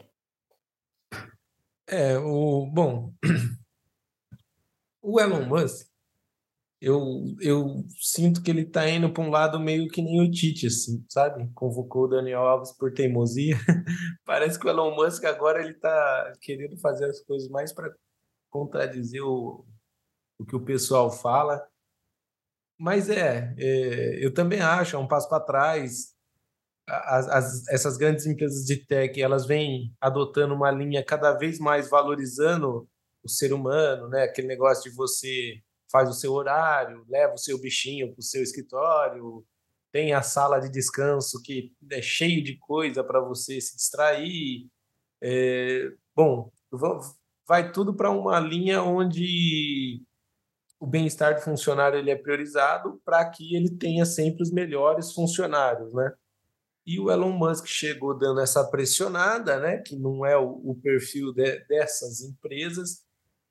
E e pelo que parece, muita gente, né, um número talvez maior do que ele esperava, decidiu então seguir o barco e, e abandonar a empresa, o que causou num, numa certa é, preocupação. Tem, existem algumas pessoas já falando que é o fim do Twitter. É, ele mandou fechar os escritórios do Twitter até segunda-feira, porque agora já não sabe mais quem que tá com ele, quem não tá, tá com medo de ser sabotado e não sei o quê. Ele, Parece que no meio dessa bagunça achou... toda ainda surge aqueles oportunistas, porque eu acho um, que é... um dos criadores do Twitter já, já, já disse que está lançando aí um Blue Sky, que é uma, uma, uma, nova rede social. É, esse negócio de lançar nova rede social é, é moda agora. Uh, ele, ele achou que estava comprando a Shield e não sabia que estava infestado de Hydra lá dentro. Exatamente. Né? Ele. Mas é, eu acho que nem assim. Essa parte do trabalho remoto é um, é um, um passo para trás, realmente. Isso eu não sei. Eu não sei como está o estado do Twitter, não sei que informação ele tem, que, que uh, o que, que ele quer fazer. O que pode acontecer também, que não é não seria surpresa, é que ele precisava eliminar pessoas de dentro do Twitter que tinham uma cultura diferente da cultura que ele quer colocar lá dentro, certo? Uh, ele, ele pensou, como que eu posso fazer isso sem que eu tenha que identificar essas pessoas? Ah, já sei. Eu vou, eu vou tirar tudo que essas pessoas gostam do Twitter e falar que se elas não gostaram, para elas saírem. E aí elas mesmas vão sair do Twitter. E daí ele consegue dar essa limpada que eu imagino que é uma coisa que ele queria desde o começo, né? Eu, uma coisa que eu queria comentar do que você falou, dessas empresas de leva o cachorro, de sala de descanso, é, isso aí é uma armadilha, na verdade, que elas fazem, né? Porque daí elas fazem tudo isso e você acaba passando 15 horas do seu dia dentro da empresa. É, então, é, claro, tem gente que gosta, né? nada contra. Se você gosta de passar 15 horas por dia na empresa que você trabalha, eu não tenho nada a ver com isso, entendeu? É, mas, mas eu é. acho que é exatamente isso o ponto, Ariel. Porque é, eu penso que, às vezes, ele não, ia, não iria exigir mais do que esses próprios funcionários do Twitter já são exigidos. Às vezes, só a forma que ele escreveu assustou a galera, né? Mas eu, eu penso que talvez nem seja a forma que ele pensa. Duvido que ele é o tipo de cara que acha que tem que tratar o funcionário da base da chicotada. Mas a forma que ele a, abordou a situação, talvez os funcionários tenham se sentido assim, ó, tá aqui uma carta dizendo que você aceita ser o meu escravo, entendeu? e às vezes não é o caso. Às vezes o cara te deixa levar o cachorrinho, te dá uma mesa de ping-pong lá na, no escritório. E daí você aceita ser um escravo. Tarde, sexta-feira à tarde pede pizza e é, refri. É, Casual Friday e você é um escravo e fica feliz por isso, entendeu? Nossa. É, eu, eu, eu entendo. Talvez seja o teor, a forma de abordar, não sei. Cara, eu trabalhei, eu trabalhei numa empresa, era um inferno, era uma startup. Então, você pensa assim, uma startup, ela, principalmente quando elas estão ganhando muita grana, é, é um inferno porque elas não têm ainda uma estrutura de empresa é, e elas são cheias de, de ideias, sabe? Ideias revolucionárias. Uh, elas têm, o, cada semana tem uma ideia revolucionária que, uh, para fazer essa ideia, tem que mudar a disposição de todas as mesas da empresa. É, é, é bizarro. E, e eu, ficava, eu ficava irritado, porque eu estava lá trabalhando e o que eu queria? Eu queria trabalhar, sair fora é, eh, para minha casa. Eu, eu nunca fui o cara de, ah, eu vou assistir televisão na empresa, eu vou jogar ping-pong. Não, eu quero ir para casa. É, daí você tá lá, três horas da tarde, chega é, um carinha é, com roupinha de, de academia, com duas assistentes, para dar aula de alongamento. E pede para todo mundo ficar de pé, alongando. Falar, ah, mano, para, eu tô. Você tá ali, tipo, eh, eh, né? Morava, morava em Bogotá, cidade fria, entendeu? Então eu tava, tipo, de casaco, de calça jeans e botina. E o nego vem falar pra eu alongar. Ah, cara, tá de brincadeira. E, então, para mim, sempre foi. E, e, e, na verdade foi isso. Quando eu, chegou uma hora que eu falei, cara, eu não aguento mais trabalhar em escritório. Eu quero trabalhar em casa. Porque em casa eu monto o escritório do jeito que eu quero, não vai ter ninguém entrando na minha casa e me forçando a alongar. Né, você e você me conhece, você sabe que alongamento para mim não é não é brincadeira, é uma coisa, é um esforço sobre-humano. Né? É. Bom, uh, mas beleza. E o Meta, Davi? Qual você acha que é o futuro do Meta aí? Tá, né, mandando embora então, funcionário, mas ao é... mesmo tempo tem visões também revolucionárias para o futuro das redes sociais?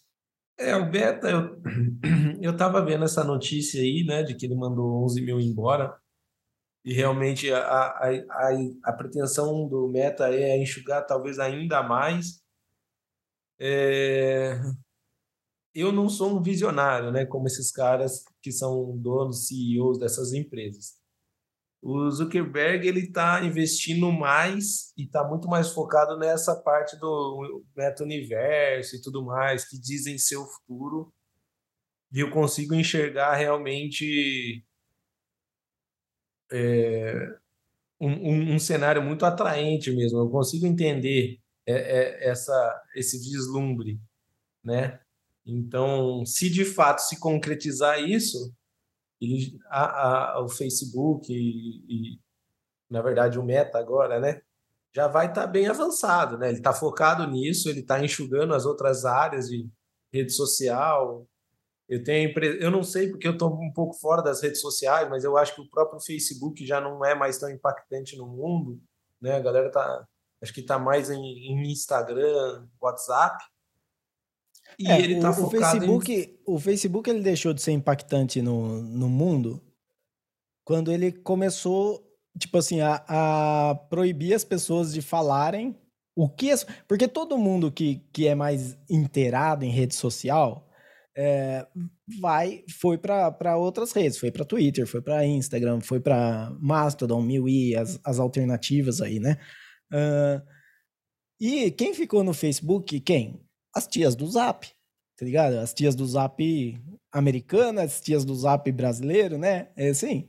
E daí o, é. o Facebook começou a ter né, fact-checking de pessoas que são contra as tias do Zap. Então uhum. gerava que, que não, não batia. Você a, a pessoa botava lá uma coisa, o fact-checking marcava, começou a bloquear muito a conta, e daí não tem dinâmica. Não tem dinâmica dentro da rede social. E a galera, tipo, simplesmente desencanou. Eu não conheço ninguém mais que, que faz publicidade, assim, que, que trabalha com, tu, com o Facebook. É, eu ouço falar muito pouco agora do Facebook. Mas. Então é isso. Eu, eu, eu para ser sincero, se, se eu fosse chutar, eu, eu tenho a impressão que vai dar muito certo ainda. Eu, eu acho que esse negócio de meta-universo ainda vai virar, né? Talvez não da forma que a gente enxergue hoje, como muitas coisas, né? No passado a gente enxergava uma coisa e hoje em dia não é. Por exemplo, a gente ainda não tem um carro voador como a gente imaginava. A gente não tem nem o, o hoverboard do, do De Volta para o Futuro. Do De Volta para o Futuro. Mas algumas coisas acabam acontecendo. Então, talvez o meta-universo ele não seja o que as pessoas estão propondo ou estão enxergando hoje. Mas, mas eu acho que vai ser sim o, o futuro e e o Mark Zuckerberg tá, já está se adiantando nessa parte aí, né? Então, eu, eu, eu acho que, que dá para ter um, um, uma boa esperança. É para os funcionários que não, né? Porque a, ele já, inclusive, anunciou que a ideia é enxugar ainda mais. Então, os funcionários do Meta, boa sorte aí, entregar currículo. É. É, eu não. Na verdade, eu fico é, meio dividido. É, eu acho que acaba. É, vai, esse negócio do metaverso, para mim, é que nem televisão 3D, tá ligado? Parecia que ia ser legal, mas não foi. É, é que na verdade. Se a, gente, se a gente for ficar filosofando aqui, acho que a gente vai tomar muito tempo. Mas eu, eu consigo enxergar é, que, por exemplo, as novas gerações estão cada vez mais enfurnadas nas telas, né? Estão presos em redes sociais, não sei o quê. E de repente, a pessoa ela vai estar num mundo onde ela pode ser o que ela quiser, onde ela vai ter, tipo, fazer os amigos que ela quiser, entendeu? É, eu, eu, eu, consigo enxergar um negócio que, tipo, se, se o algoritmo das redes sociais já prende a galera, eu acho que no metaverso ainda vai dar para fazer uma coisa que prenda ainda mais, sabe? Que, tipo, galera vai, vai no cinema no metaverso, entendeu? Por exemplo, hoje, se eu quiser ir no cinema com você, não é possível. Mas porque estamos em países diferentes. Mas no metaverso a gente poderia ir junto no cinema, tá ligado? Lógico, né? No, no, num negócio 3D, um negócio assim. É, essa, essa coisa do, do cinema pode ser. É é, um, é um bom exemplo, na verdade. Tipo, é, então, e, porque e, tipo, para nós seria diferente. Tipo, que nem a gente é do tipo que a nossa geração ainda fala assim: ah, eu gosto de livro em papel, porque eu gosto de sentir o cheiro do livro, sabe? Mas a geração mais nova não tem isso, gosta de ler livro no tablet.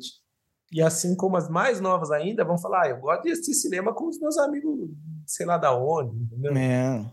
Não, é, porque você. Que nem assim, no, acho que no Disney Plus, e eu não sei quais das, dos, dos de streaming, ele tem uma funcionalidade para você assistir em grupo.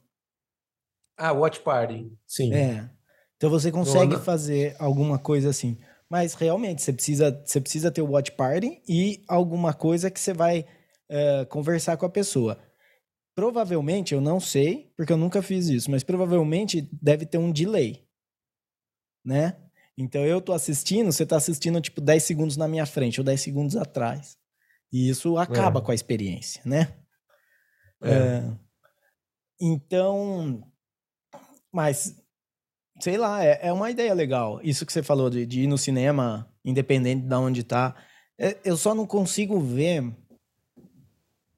Porque não é ir no cinema, é tipo é colocar um, um VR na sua cara e assistir né? É, é, é então, essa, então essa não... é a parte que fica nublada, vamos dizer assim, né? Mas como eu disse, é, eu acho que é muito uma questão de costume. Para nós, esse VR na cara é tipo, mano, tem que pôr um negócio na cara, mas talvez para uma geração mais nova seja melhor, entendeu? Não, é, o meu problema não é nem o VR na cara. O meu problema é que o, o filme você tá parado. Você tá com o VR na cara, você tá parado. Mas que coisa que você tem que se movimentar?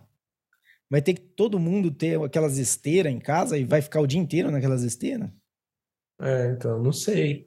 Mas, por exemplo, imagina uma pessoa que tem, sei lá, fobia social, ou ela tem alguma deficiência, tá ligado? Mas no certeza metaverso... que vai ter gente com fobia social dentro do metaverso. Ah, com certeza, cara. O cara vai ficar dentro da casa dele, dentro do metaverso. Vai construir uma mansão para ele, mas ele vai ter fobia social dentro de uma mansão, pelo menos.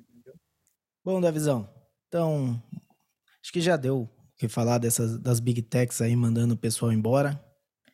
É, bora falar de Dave Chappelle? Bora. Então, cara, o Dave Chappelle, ele foi host do Saturday Night Live, um, é, um programa americano bem famoso aí, que já faz muito tempo. É, e ele fez aí um, uma entrada, né, um monólogo de entrada uh, que eu achei bem interessante, né? Onde ele ele fala, claro, do Kanye West e do, de toda a polêmica do Kanye com, com os judeus. Uh, Cita também o Kyrie Irving. Kyrie Irving. Irving. Irving. Eu não sei também hum. qual é a pronúncia certa em inglês. É. Não, e foi, foi bem bacana, né? Tipo, ele começa o ato. É, quem aí não, não assistiu, não sei, deve ter legendado, ou se você entende inglês, só procurar Dave Chappelle Saturday Night Live no, no Odyssey, no YouTube. Você acha? É, é, então, ele, ele começa fazendo né, uma declaração de tipo, eu repudio todas as formas de antissemitismo, é, e estou com os meus amigos da comunidade judaica. É, e daí ele fala, e é assim que a gente ganha tempo? Kanye, né? Querendo dizer que, tipo, ele já se, se fez isso antes, e, antes de começar, porque já ia falar. E, e realmente, né, o, o ato, se você for ver, é, é muito ele falando, tipo, que que o Kanye, o que o Kanye estava falando sobre é, os judeus dominarem né, o, o, é, o mundo de, de negócios, de, de artes, de músicas, Hollywood e tudo, é, do que dá a entender é, tipo, é verdade, mas você não fala sobre isso por conta de exatamente o que aconteceu com o Kanye, né?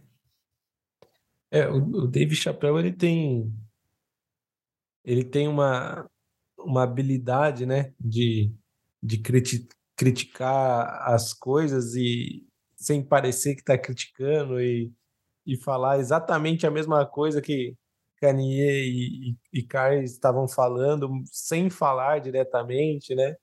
Ele, ele meio que leva você a ter um raciocínio lógico, uma conclusão óbvia, só que ele não fala a conclusão, tá ligado? É, então, eu, eu achei bem muito legal da. O, o ato em si, eu achei que foi muito 10, eu dei bastante risada. É... Sim, não, ele é um dos mais engraçados que tem, né? E muito, muito inteligente, né? Porque os, os especiais dele, você vê a, esse último dele que saiu, é, que foi toda a. O tema, né, em geral, foi é, de como as pessoas estavam falando que ele era transfóbico, que ele fazia piadas transfóbicas. Foi bem da hora, né? Você chegou a ver esse aí? Esse último? Sim, sim, vi. E, é, e é, é muito interessante porque ele, ele não apenas né, critica ou elogia alguma coisa, ele sempre tem uma, uma história para embasar, ele sempre tem uma lógica para seguir, ele não é ele não simplesmente joga comentários, né, para ser engraçado. Ele, ele, ele faz do, do, do, show dele, do espetáculo dele, uma crítica de fato, assim, né, que deixa você, se você estiver disposto a ouvir o que ele tem a falar, né, você vai realmente ficar pensativo, né? Concordando ou não, você vai no mínimo entender a lógica que ele tem. É, é bem, eu acho isso bem legal. É, isso faz, vamos dizer assim, quando a gente, às vezes quando a gente está vendo um show de stand-up e a gente não, não sabe exatamente como que é o processo de criação de um show de stand-up, uh, a gente não presta muita atenção. Mas quando, quando a gente começa, é para tudo, né? Tipo um filme, uh, tudo que você tem, que você começa a pensar como que aquilo é feito tecnicamente e você vê que tem bastante trabalho envolvido. E com o Dave Chappelle, é muito isso, né? Tipo, você fala, cara, quanto tempo será que ele, que ele ficou matutando, escrevendo e, e melhorando o que escreveu, né? Porque num um show, tipo, não se engane, ninguém faz um show de stand-up bom com improviso. É uhum. tudo muito, é, vamos dizer assim, muitas horas de, de papel caneta, colocando a coisa no papel, testando, vendo, melhorando. É, né? Não, não, sei se você acredita quando você vai num show de stand-up e o humorista fala, eu tava vindo pra cá e eu vi um negócio. É mentira, tá? Isso daí, todo show ele conta essa mesma historinha de que ele tava vindo pra cá. Exa é, inclusive você, você acha no YouTube ele em várias cidades fazendo essa mesma. É, esse... Exatamente. O que não tira, né? porque na verdade o que é isso, né? É para é pra parecer que é uma coisa. Uh, colocar numa, é. numa situação mais real, né? Numa situação Sim. mais cotidiana. Que nem o, o Fábio Rabin. Cara, o Fábio Rabin, ele tem umas que eu falo, não, não, não é possível, tá ligado? Mas, tipo, ele fala da viagem que ele fez para Não sei se foi para Bahamas, para não sei aonde. Mas fala se, se você acha que tudo que ele falou ali realmente aconteceu, cara, é, é tipo para fazer um filme de comédia com a, com a viagem do cara, né? Sim, sim. É, não. É, e agora, assim, já a forma com que os textos de stand-up são escritos já, já estão sendo temas de piadas de stand-up. Eu tava vendo esses dias alguém, um humorista falando. Eu acho engraçado aqueles humoristas que começam falando que não entende alguma coisa, sabe? o cara vai zoar, sei lá, rodoviária. Daí ele fala: tem uma coisa que eu não entendo, é rodoviária. Daí, daí o humorista fala: porra, mas se tem uma coisa que eu entendo, é uma rodoviária. É um lugar onde você vai pegar ônibus, tá ligado? Que não então, assim, tem. Já, as hum. formas de escrever o texto já tá virando tema de, de piada. Exato, né? Não, mas é. A comédia, eu acho assim, o cara para ser um bom comediante, ele tem que ser muito inteligente, ah, porque uma pessoa que não. Inteligente que eu digo, ter essa é, percepção da divisão crítica, né? Na verdade, a gente chama tudo de inteligência, né? Mas acho que nesse caso eu tô querendo dizer assim, tipo, é a visão crítica da coisa junto com o raciocínio lógico para conseguir fazer isso ficar, vamos dizer assim, colocar isso de uma maneira cômica, bizarra, assim, sabe? É, tipo... e, é que daí entra também um pouco de criatividade. É, É, não, é, é, a gente generaliza e fala tem que ser inteligente, mas são habilidades, vários, vários habilidades que compõem a inteligência. Sim. Uh, então, mas daí eu, eu achei muito legal o que ele, o jeito que ele coloca e até Davi, você pensar assim, a plateia que ele tá falando ali, porque Sim. Saturday Night Live é um programa de, vamos dizer assim, Nova York, uh, uma galera uh, mais progressista, assim, então tendendo mais para a esquerda e para ser anti é, Kanye West, ou até, tipo, ele fala uma parte do Trump lá e... Uh, então, e ele consegue tirar a risada do, do público lá e consegue fazer o show muito bem, né? Então é, é legal você ver o Dave Chappelle, ele tem isso, né? Ele consegue fazer, se, se, se é um cara conversando sobre aquele tema, ele ia deixar aquela plateia inteira puta da vida. Furiosa. Mas o cara com a comédia, ele consegue quebrar esse gelo e talvez passar uma mensagem, né? Sim, exatamente. Mas beleza. Quer mais alguma coisa para falar do Dave Chappelle? Não, acho que é isso. Então, beleza. Vamos acompanhando aí toda essa polêmica. É, vamos ver como é que. O Kanye, que eu não, eu não escutei mais falar nada, acho que ele ficou mais quieto essa, essas últimas duas semanas, mas ele tava bem, ele tava indo em tudo quanto é programa. É aquela é, coisa, o cara, ele foi cancelado, mas estava em todos os programas de televisão. Então, como que foi cancelado? Exatamente. É, mas sim, daí agora vamos passar para uma para uma notícia que essa é, eu acho bem legal.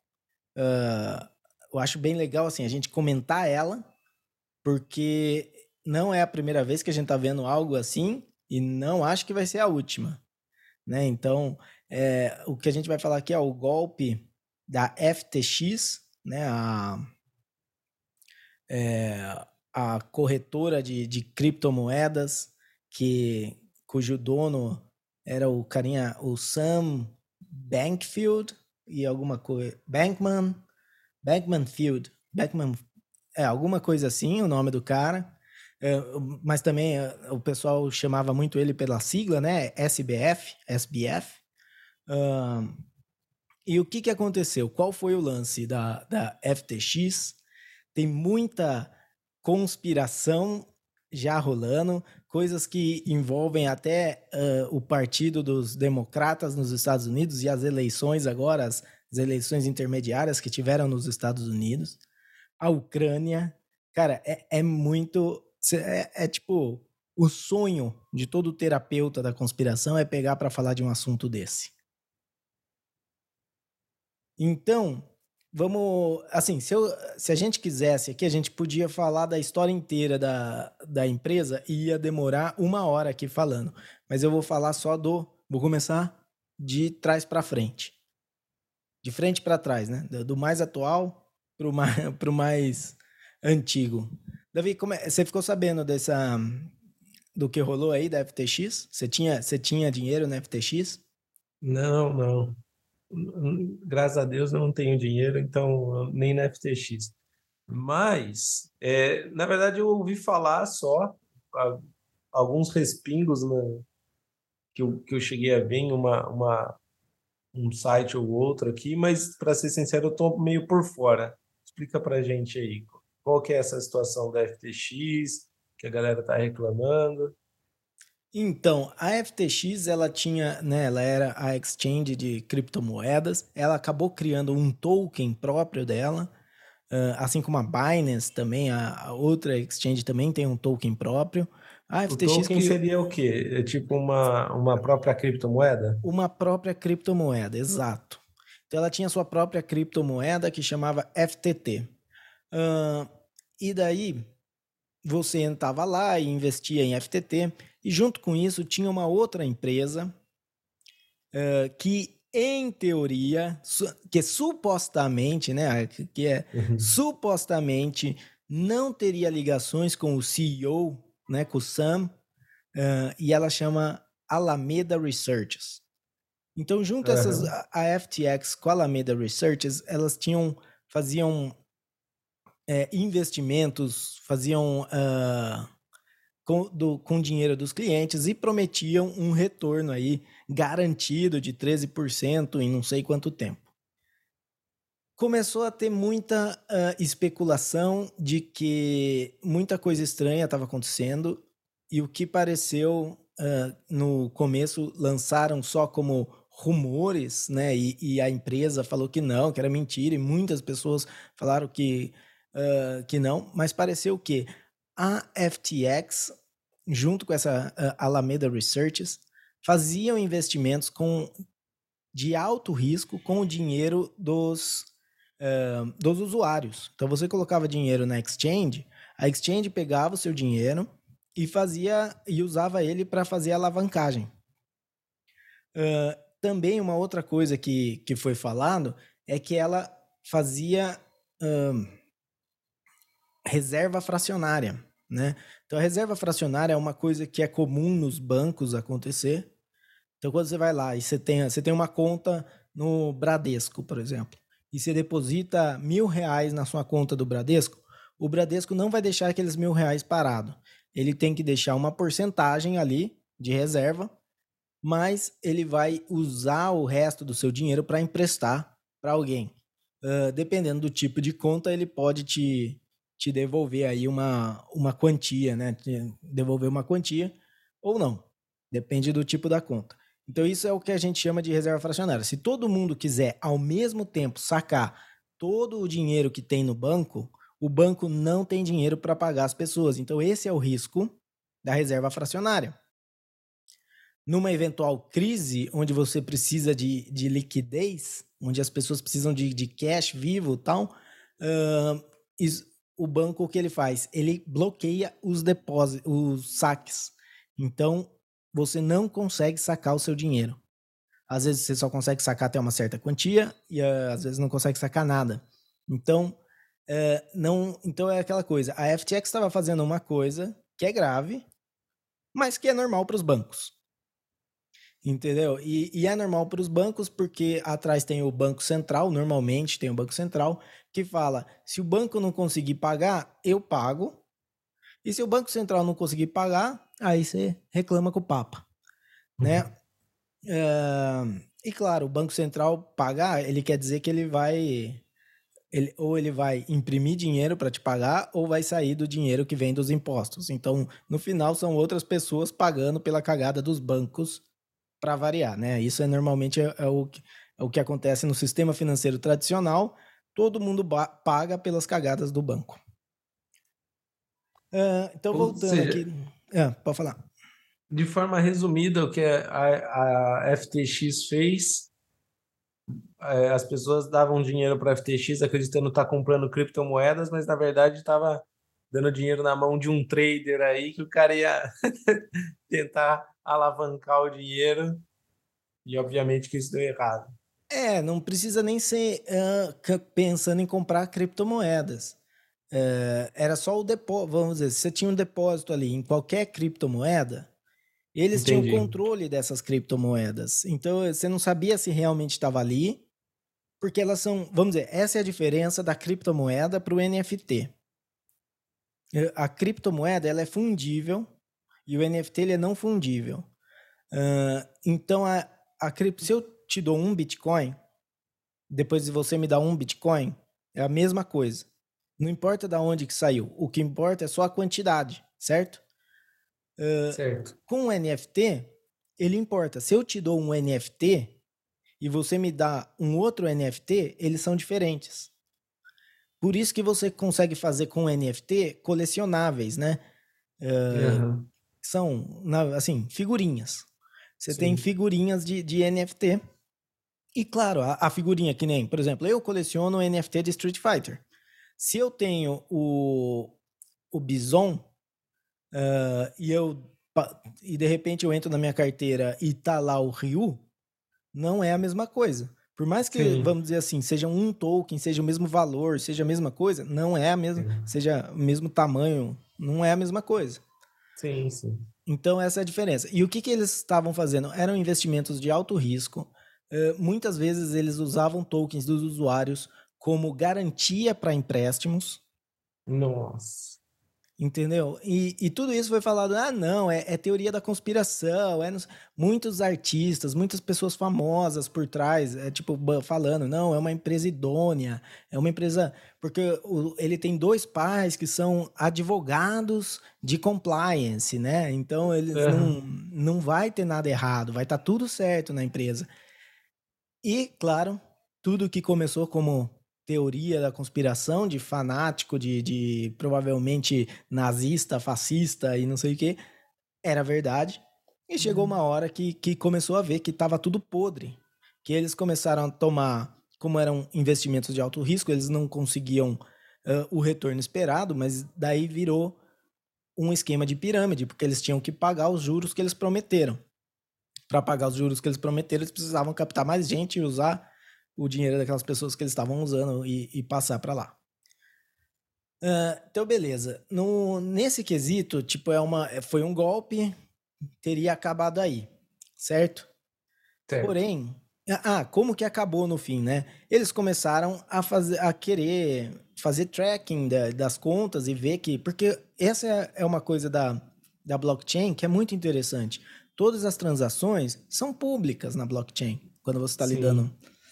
É, então, o controle de, de, de fluxo de caixa é muito fácil. Qualquer um eh, que tenha interesse em fazer isso consegue fazer. Ah, então, como que no como que no fim eles, eles viram que que estava meio estranho tal no final a Binance liquidou a posição dela em FTTs e jogou o preço da- do token lá para baixo o que fez com vários investidores quisessem eh, tirar o seu saque mas como era reserva fracionária adivinha os tokens não estavam disponíveis para saque. Quando a FTT se deu conta, a FTX se deu conta disso, bloqueou o saque. Entendi. Então você não conseguia fazer operações dentro da, da exchange porque ela não tinha para te pagar, porque estava sendo usado em outra parte. E, a- e claro, o, o CEO, eh, que depois eu vou voltar para falar um pouco do, do CEO, eh, ele foi para Bahamas para tentar resolver. Bahamas é onde fica a, a sede dessa Alameda Researches.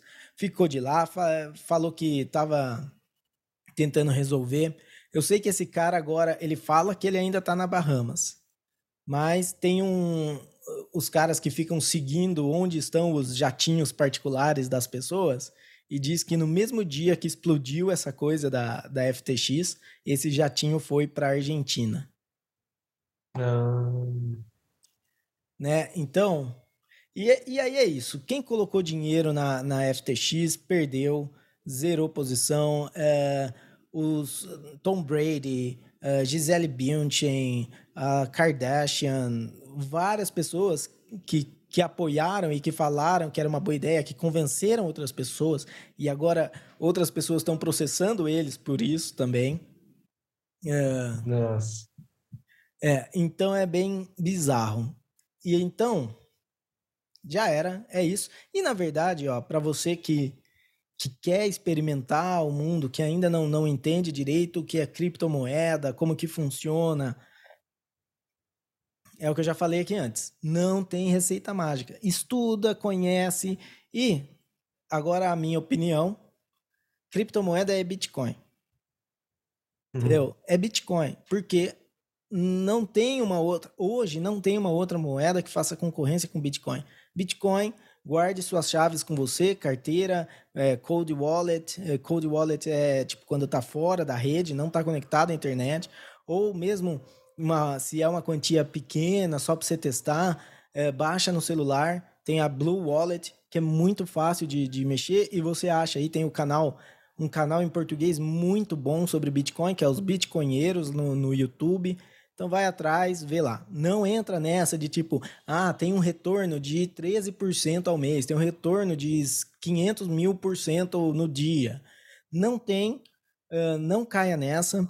Se a pessoa conseguisse dar esse retorno sem ser golpe, ela faria e não, não contaria para ninguém, continuaria, ficaria milionária para essa. Certo, Davi? Certo.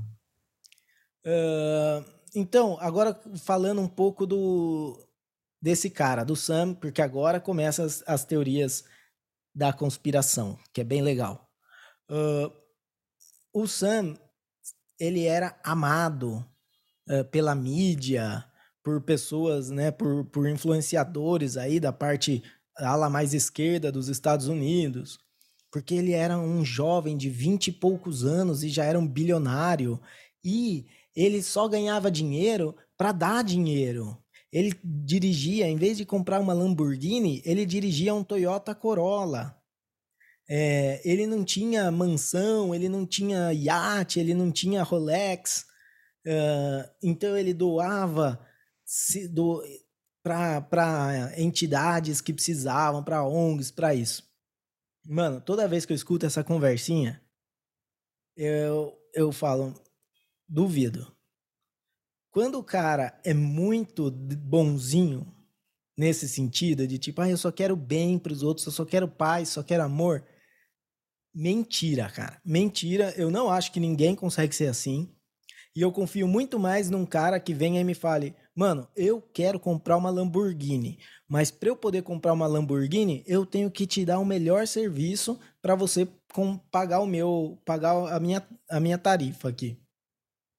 Né? O que, que você acha, Davi, desses quando chega com essa conversinha muito de paz e amor? É, é que assim, dificilmente uma pessoa chega numa posição de evidência tão grande, eu penso, né? Sem que ela tenha uma, uma ambição, algo assim, pelo poder. Não, é, é, é eu, eu quero acreditar que exista uma pessoa que quer só fazer o bem por fazer o bem. Mas essa pessoa não vai chegar tão longe, não vai chegar em tanta evidência, sabe? Eu não, não consigo acreditar que alguém é, que está tão disposto a ser o Robin Hood vai chegar num, num, num lugar de, de destaque como esse cara chegou. Então, eu também concordo, acho que as pessoas caem no, no conto que que, que a gente já está cansado de ver que não é real, uh, ganhos anuais acima do, do, normal. Não tem como, não existe milagre. É, é trabalhar e os investimentos que existem são esses, os valores que a gente vai fazer o nosso dinheiro render são esses que estão aí. Não, não, se você quiser qualquer coisa muito diferente disso, provavelmente você vai acabar perdendo tudo que você tem ou tudo que você investiu. É, não, e realmente é, é que assim, eu vejo pessoas que elas têm a vontade de ajudar, que elas gostam e que elas fazem, mas elas não têm o discurso. Entendeu? A pessoa, o que eu tô falando aqui é assim, a pessoa que tem esse discurso de tem que paz e amor e eu não quero nada para mim, eu só quero para os outros, isso é demagogia. Isso é mentira. Quando a pessoa quer ajudar, e é o que você falou, normalmente ela não vai muito longe. Por quê? Porque ela não vai, porque ela não vai captar tanto recurso assim. Mas o que ela conseguir captar, ela vai usar para ajudar. E ela não vai sair falando de paz e amor, não sei o quê. E ela vai até falar: "Ah, na verdade, eu queria poder fazer mais, mas é isso que eu, que eu consigo fazer". Tipo, ela é, é, é até mais humilde, né? Você vê. E tem esse cara aí, e ele foi aclamado. Daí tem as, as reportagens do, do passado, falando: não, o cara é um herói, é um visionário. Até ele tá doando 50 milhões por nesse ano. Ano que vem ele vai doar 100 milhões. E daqui 10 anos ele vai estar tá doando 10 bilhões. Entendeu? Uhum. Agora quero Sim. ver esses 10 bilhões aí. Melhor não ter confiado muito, né? É, então. E muito, cara, e daí vê, é que ele não quer Lamborghini, ele é desapegado, ele é, sabe? Tipo, é o, o herói hippie da, de todo mundo, né? E eles querem, queriam acreditar, uh, e foi tudo uma farsa, tudo, inclusive, mesmo essa coisa, que nem, sim, ele dirigia um Corolla, é, mas ele falava que ele dormia num, sabe, tipo, nesses puffs no, no escritório Uh, e na verdade uhum. tinha. Ele dormia. Tinha um penthouse em Bahamas que não era no nome dele, era no nome dessa Alameda Research.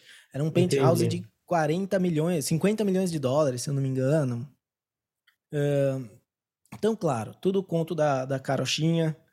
É, e, e, e, a coisa vai ficando mais. Quando você vai vendo, a rede dessa, dessa conspiração vai aumentando. Porque daí você tinha todas essas celebridades falando é, que estavam investindo e que o cara era muito bom, falando bem do, do cara. E daí vai ver, uh, também ele doou, uh, acho que foi 40 milhões de dólares para a campanha do, do presidente Joe Biden. Uh, e várias doações para o partido dos, dos democratas. Esse, então, já quando o cara é, tem um partido, você já pode eh, descartar. Tipo assim, ele tem algum interesse ali, ele tem alguma coisa que, que ele quer em troca. Não tem. Porque enquanto ele está falando, ah, eu vou doar para a entidade que está cuidando dos golfinhos, não sei aonde. Beleza, você pode até acreditar, mas quando o cara doa para partido político, ele está buscando a solução do problema dele e não é, de problema. A outra coisa que fica ainda pior é desse esquema que envolve a Ucrânia, uh, que como que, que funciona então? O Congresso americano, que até então estava na mão dos democratas, aprovava a lei mandando dinheiro para a Ucrânia, dinheiro e armas para a Ucrânia para ajudar na guerra. Na Ucrânia, esse dinheiro era convertido em FTT. Esse FTT era então doado para a campanha dos democratas. Os democratas ganhavam, gastavam dinheiro desse, de, dessa doação fazendo propaganda na CNN, na MSNBC, nessas, nessas, tele, nessas canais mainstream. Entendeu? Então, olha o tamanho onde foi. Né? A gente acha, uh, tipo, ah, começou Tipo, ah, é mais um esquema de pirâmide. E não, agora já tem uma rede de lavagem de dinheiro e desvio de, de dinheiro que sai dos impostos dos americanos, vai para a Ucrânia e volta para financiar a eleição de mais é, candidatos do, do Partido Democratas. É bem, bem capcioso aí isso aí, né? É, é, é tá bem louco, na verdade, se, se você pensar que o tamanho que torna tudo isso, dificilmente tem só esse cara por trás, né? Provavelmente é um, é um, é um esquema muito bem estruturado e que agora a bomba vai explodir no colo desse rapaz aí, né? Mas eu não acredito que seja só ele, né? Considerando todos esses desdobramentos aí, tem, tem mais gente por trás dessa, dessa questão aí. Ah, com certeza, né? Mas eu acho que o que vai acabar acontecendo é que ele vai pagar o pato. Ele vai pra cadeia. Se for alguém pra cadeia, né?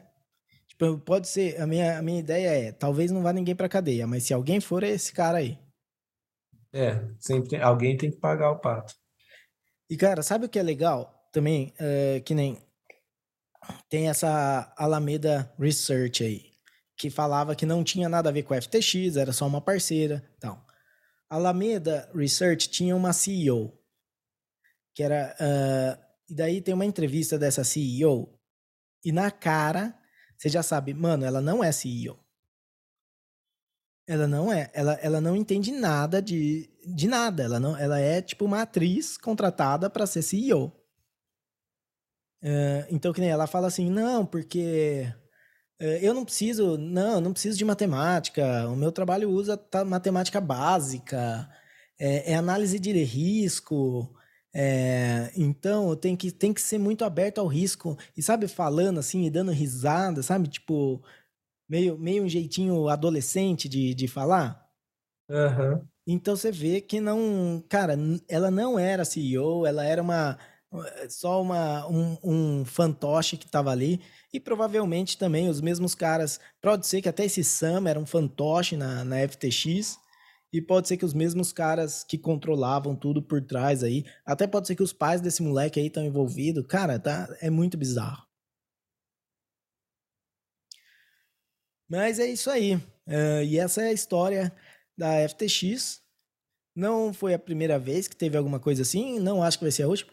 E uma coisa também é que eu eu fico pensando, me deixou com a pulga atrás da orelha, tipo, tem todo esse esquema aí envolvendo o Partido dos Democratas e o Partido dos Republicanos. Será que eles não fazem? Ou será que eles são muito bons no que eles fazem e daí não deixa nem rastro? É. Das né? duas, uma, né? E- mas provavelmente, provavelmente eles fazem, é, não deixam rastros ou ainda não foi descoberto o rastro. É, porque os democratas, cara, é muito fácil você se você tem essa parte, essa questão da FT, FT, FTX, eh, você tem o George Soros financiando o Partido Democrata, você sabe de onde está vindo o dinheiro deles. Do republicano, você não sabe. Ou não tem, ou eles são muito bons no que eles estão fazendo. Quer dizer, até tem alguns do, do Partido Republicano, mas não chega nesse nível, né? A- A escala é muito diferente. Ah, bom, mais alguma coisa para falar da, da FTX, da visão? Não, não. Bizarro. E nas nossas histórias bizarras, né? Temos aí mais Copa do Mundo aqui. É, são as torcidas um pouco bizarras que apareceram aí na, na internet, supostamente torcidas é, que já estão aí fazendo esquenta em Catar, Davi. É, chegou no Catar aí na- nos últimos dias al- algumas comissões que teoricamente seriam torcedores de países, mas assim, obviamente você vê que é, são feições de, de pessoas que seriam ali do próprio Oriente Médio, ou sei lá, tem alguns que parecem ser indianos, não são torcedores brasileiros, mas com, a- com as camisas do Brasil. Existem grupos de torcedores argentinos com as camisas do, da Argentina, mas que não são argentinos.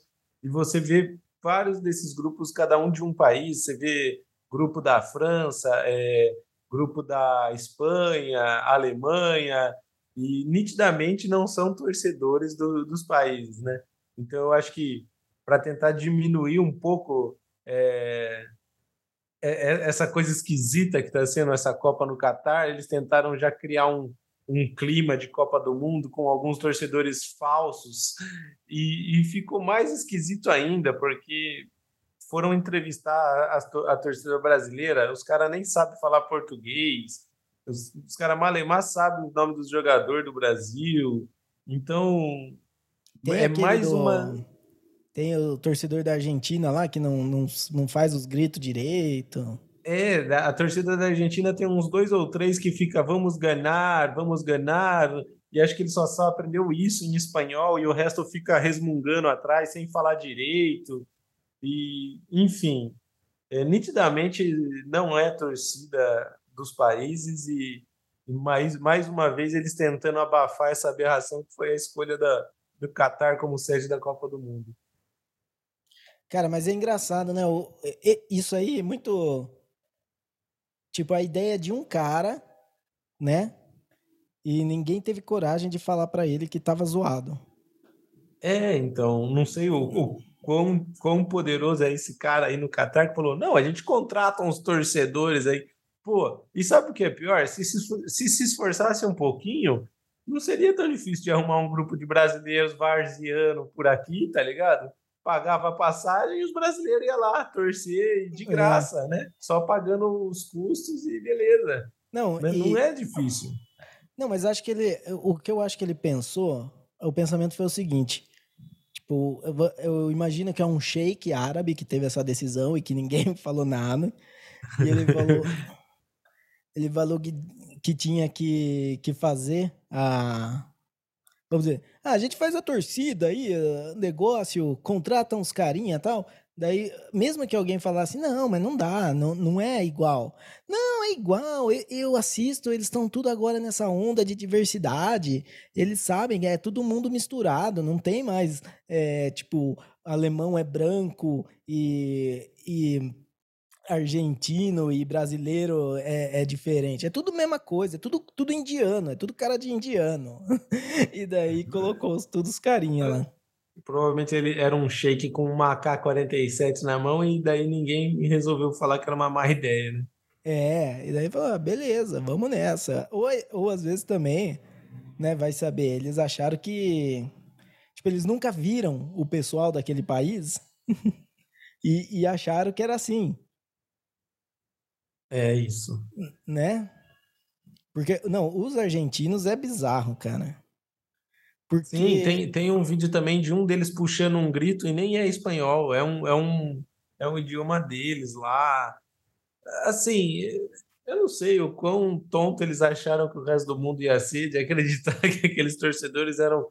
Começa a chegar os torcedores no Catar, tá ligado? É. Não era, obviamente não. E a verdade é que é pouquíssimo atrativo, tá ligado? Quem que vai querer ir? Agora com essa notícia, muita gente já deve estar arrependida de ter comprado ingresso só de saber que você não vai, não vai poder tomar cerveja, um, um álcool no, no estádio, nos arredores do estádio.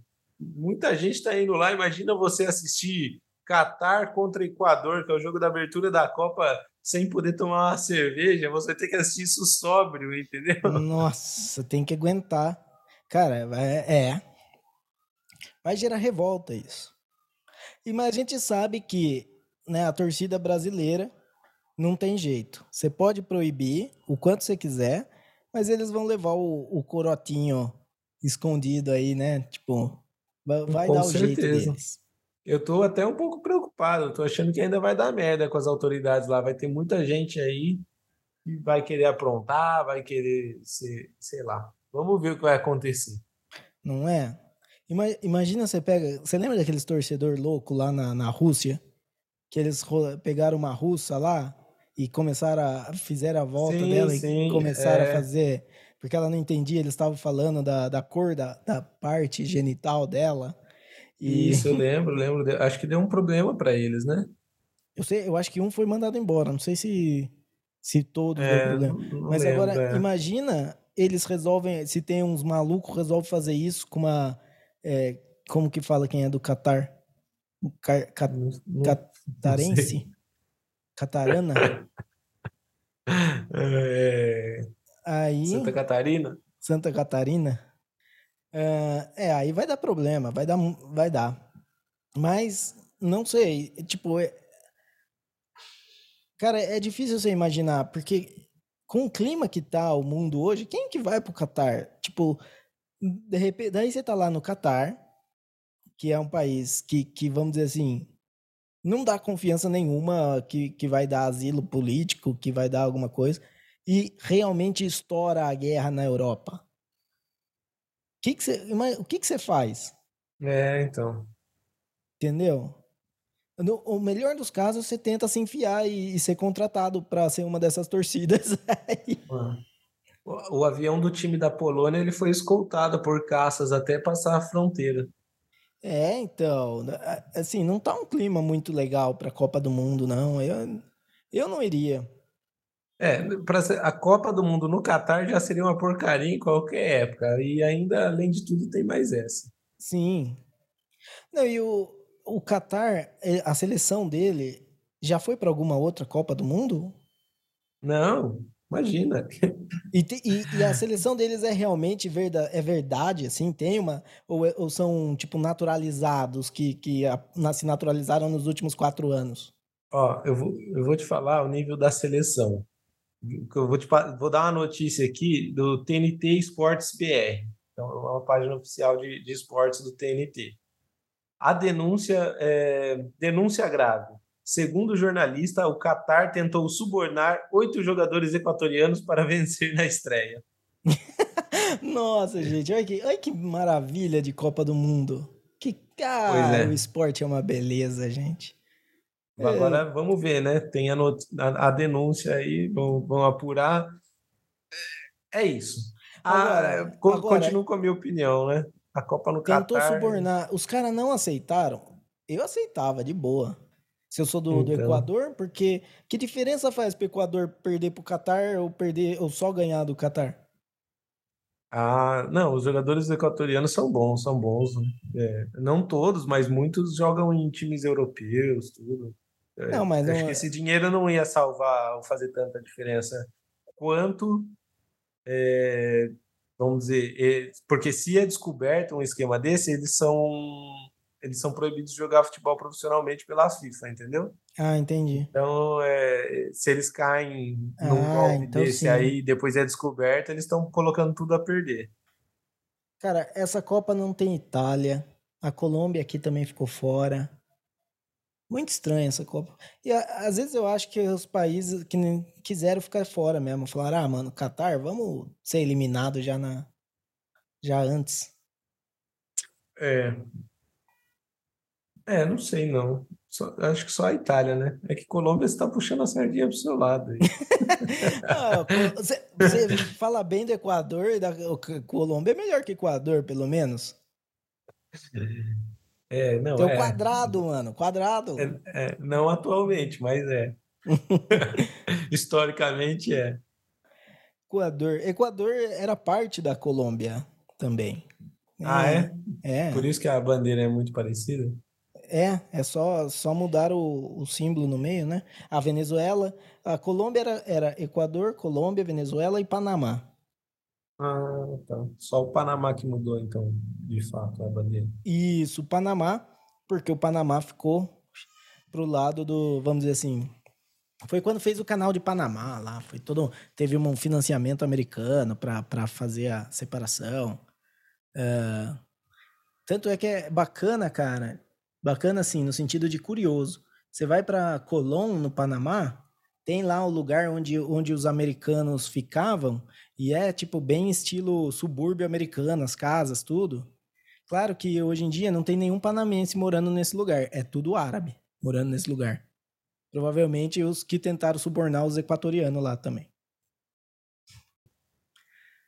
É, mas beleza, partindo aqui, agora a nossa última notícia do dia, nossa notícia bizarra, é, que é, voltando aí para a política brasileira, o, o Lula viajar no, no jatinho de um amigo. Eu acho que é muito. Eu não sei, é, é, é muito. É muita cara de pau, né? Tipo, não tem um mínimo de um. Não, não tem um relações públicas que, que fala, Lula, melhor não, cara. É- Ele é o shake do Brasil. É, então, na verdade é. Infelizmente a gente está acostumado com isso aqui no Brasil, né? É, O, o- o atual vice-presidente Hamilton Mourão criticou essa postura, mas depois foram buscar 2018, ele também fez a mesma coisa, sabe? Mas é isso que você falou, parece que o pessoal não quer nem, nem disfarçar mesmo. O pessoal, ele. Ou a gente que tá mal de amigo, né, Ariel? Não sei. É, eu, por enquanto, ainda não tenho um amigo para me, me dar É. uma carona dessa aí, mas estou aceitando, né? Vamos ver. Não, mas é, eu entendo o negócio ser normal, mas que nem assim, o Lula, ele está, é, né, ele foi julgado e condenado por troca de favores com empresários. Você pensaria que o cara tomaria o cuidado para não acontecer de novo a mesma coisa, entendeu? Pelo menos para não, não ficar visível. Não tô falando que ele pararia de, de trocar favores com empresários, mas que ele ele esconderia porque, olha, eu já eh, me queimei com isso uma vez. Eu não quero que. Mas parece que daí que escancara mesmo, que quer fazer e quer aparecer pra, pra tipo, jogar na cara de, de todo mundo que. É, ele Que eu- foi, ele foi reeleito já nessa situação, né? Como você disse, já, já, já tinha sido, já tinha acontecido toda essa, essa questão dele com essa troca de favores aí, e ele foi eleito novamente, e depois de eleito, então, aí que acho que ele pensou, não, vou de jatinho mesmo e dane-se. Às vezes até tem um cara lá que falou, meu, é melhor você não ir com esse jatinho. Eu falei, ah, relaxa, tô aqui nos meus finalmente, deixa eu aproveitar. É. É, é- é bizarro de ver. E. Então, Lula viajou de jatinho para ir para o Egito, falar de mudança climática. É, mas no final ele só fez aquele discurso mesmo que, que custou para ele alguns apoiadores aí. É, E ele deve ter curtido muito o coffee break lá, né? Tipo, porque o, o Lula indo para um discutir mudança climática, para mim é, é que nem você vai para uma conferência que você não se importa muito só para comer o coffee break. É, começou uma ambulância aí, Ariel. Ah, beleza. Então, com o som dessa ambulância, acho que a gente pode encerrar. Ou você tem, tem mais alguma consideração a fazer? Não, não. Podemos. Então, beleza. É... Então, o programa de hoje foi isso. Uh, a ambulância aqui determinou que a gente vai parar. Então, Davi, assume aí até ela parar de fazer barulho aqui. É isso, rapaziada. O... Fica por aqui mais um episódio do Terapia da Conspiração Podcast. E é... saiba que caso. Não, vixe, eu tô todo disléxico aqui. Caso a gente tenha falado alguma verdade. Saiba que foi sem querer. Perdeu, mané, numa mola. Né? Já era. E não esquece de seguir a gente no Twitter, de mandar e-mail e velho for velho, fountain.fm, beleza. É isso.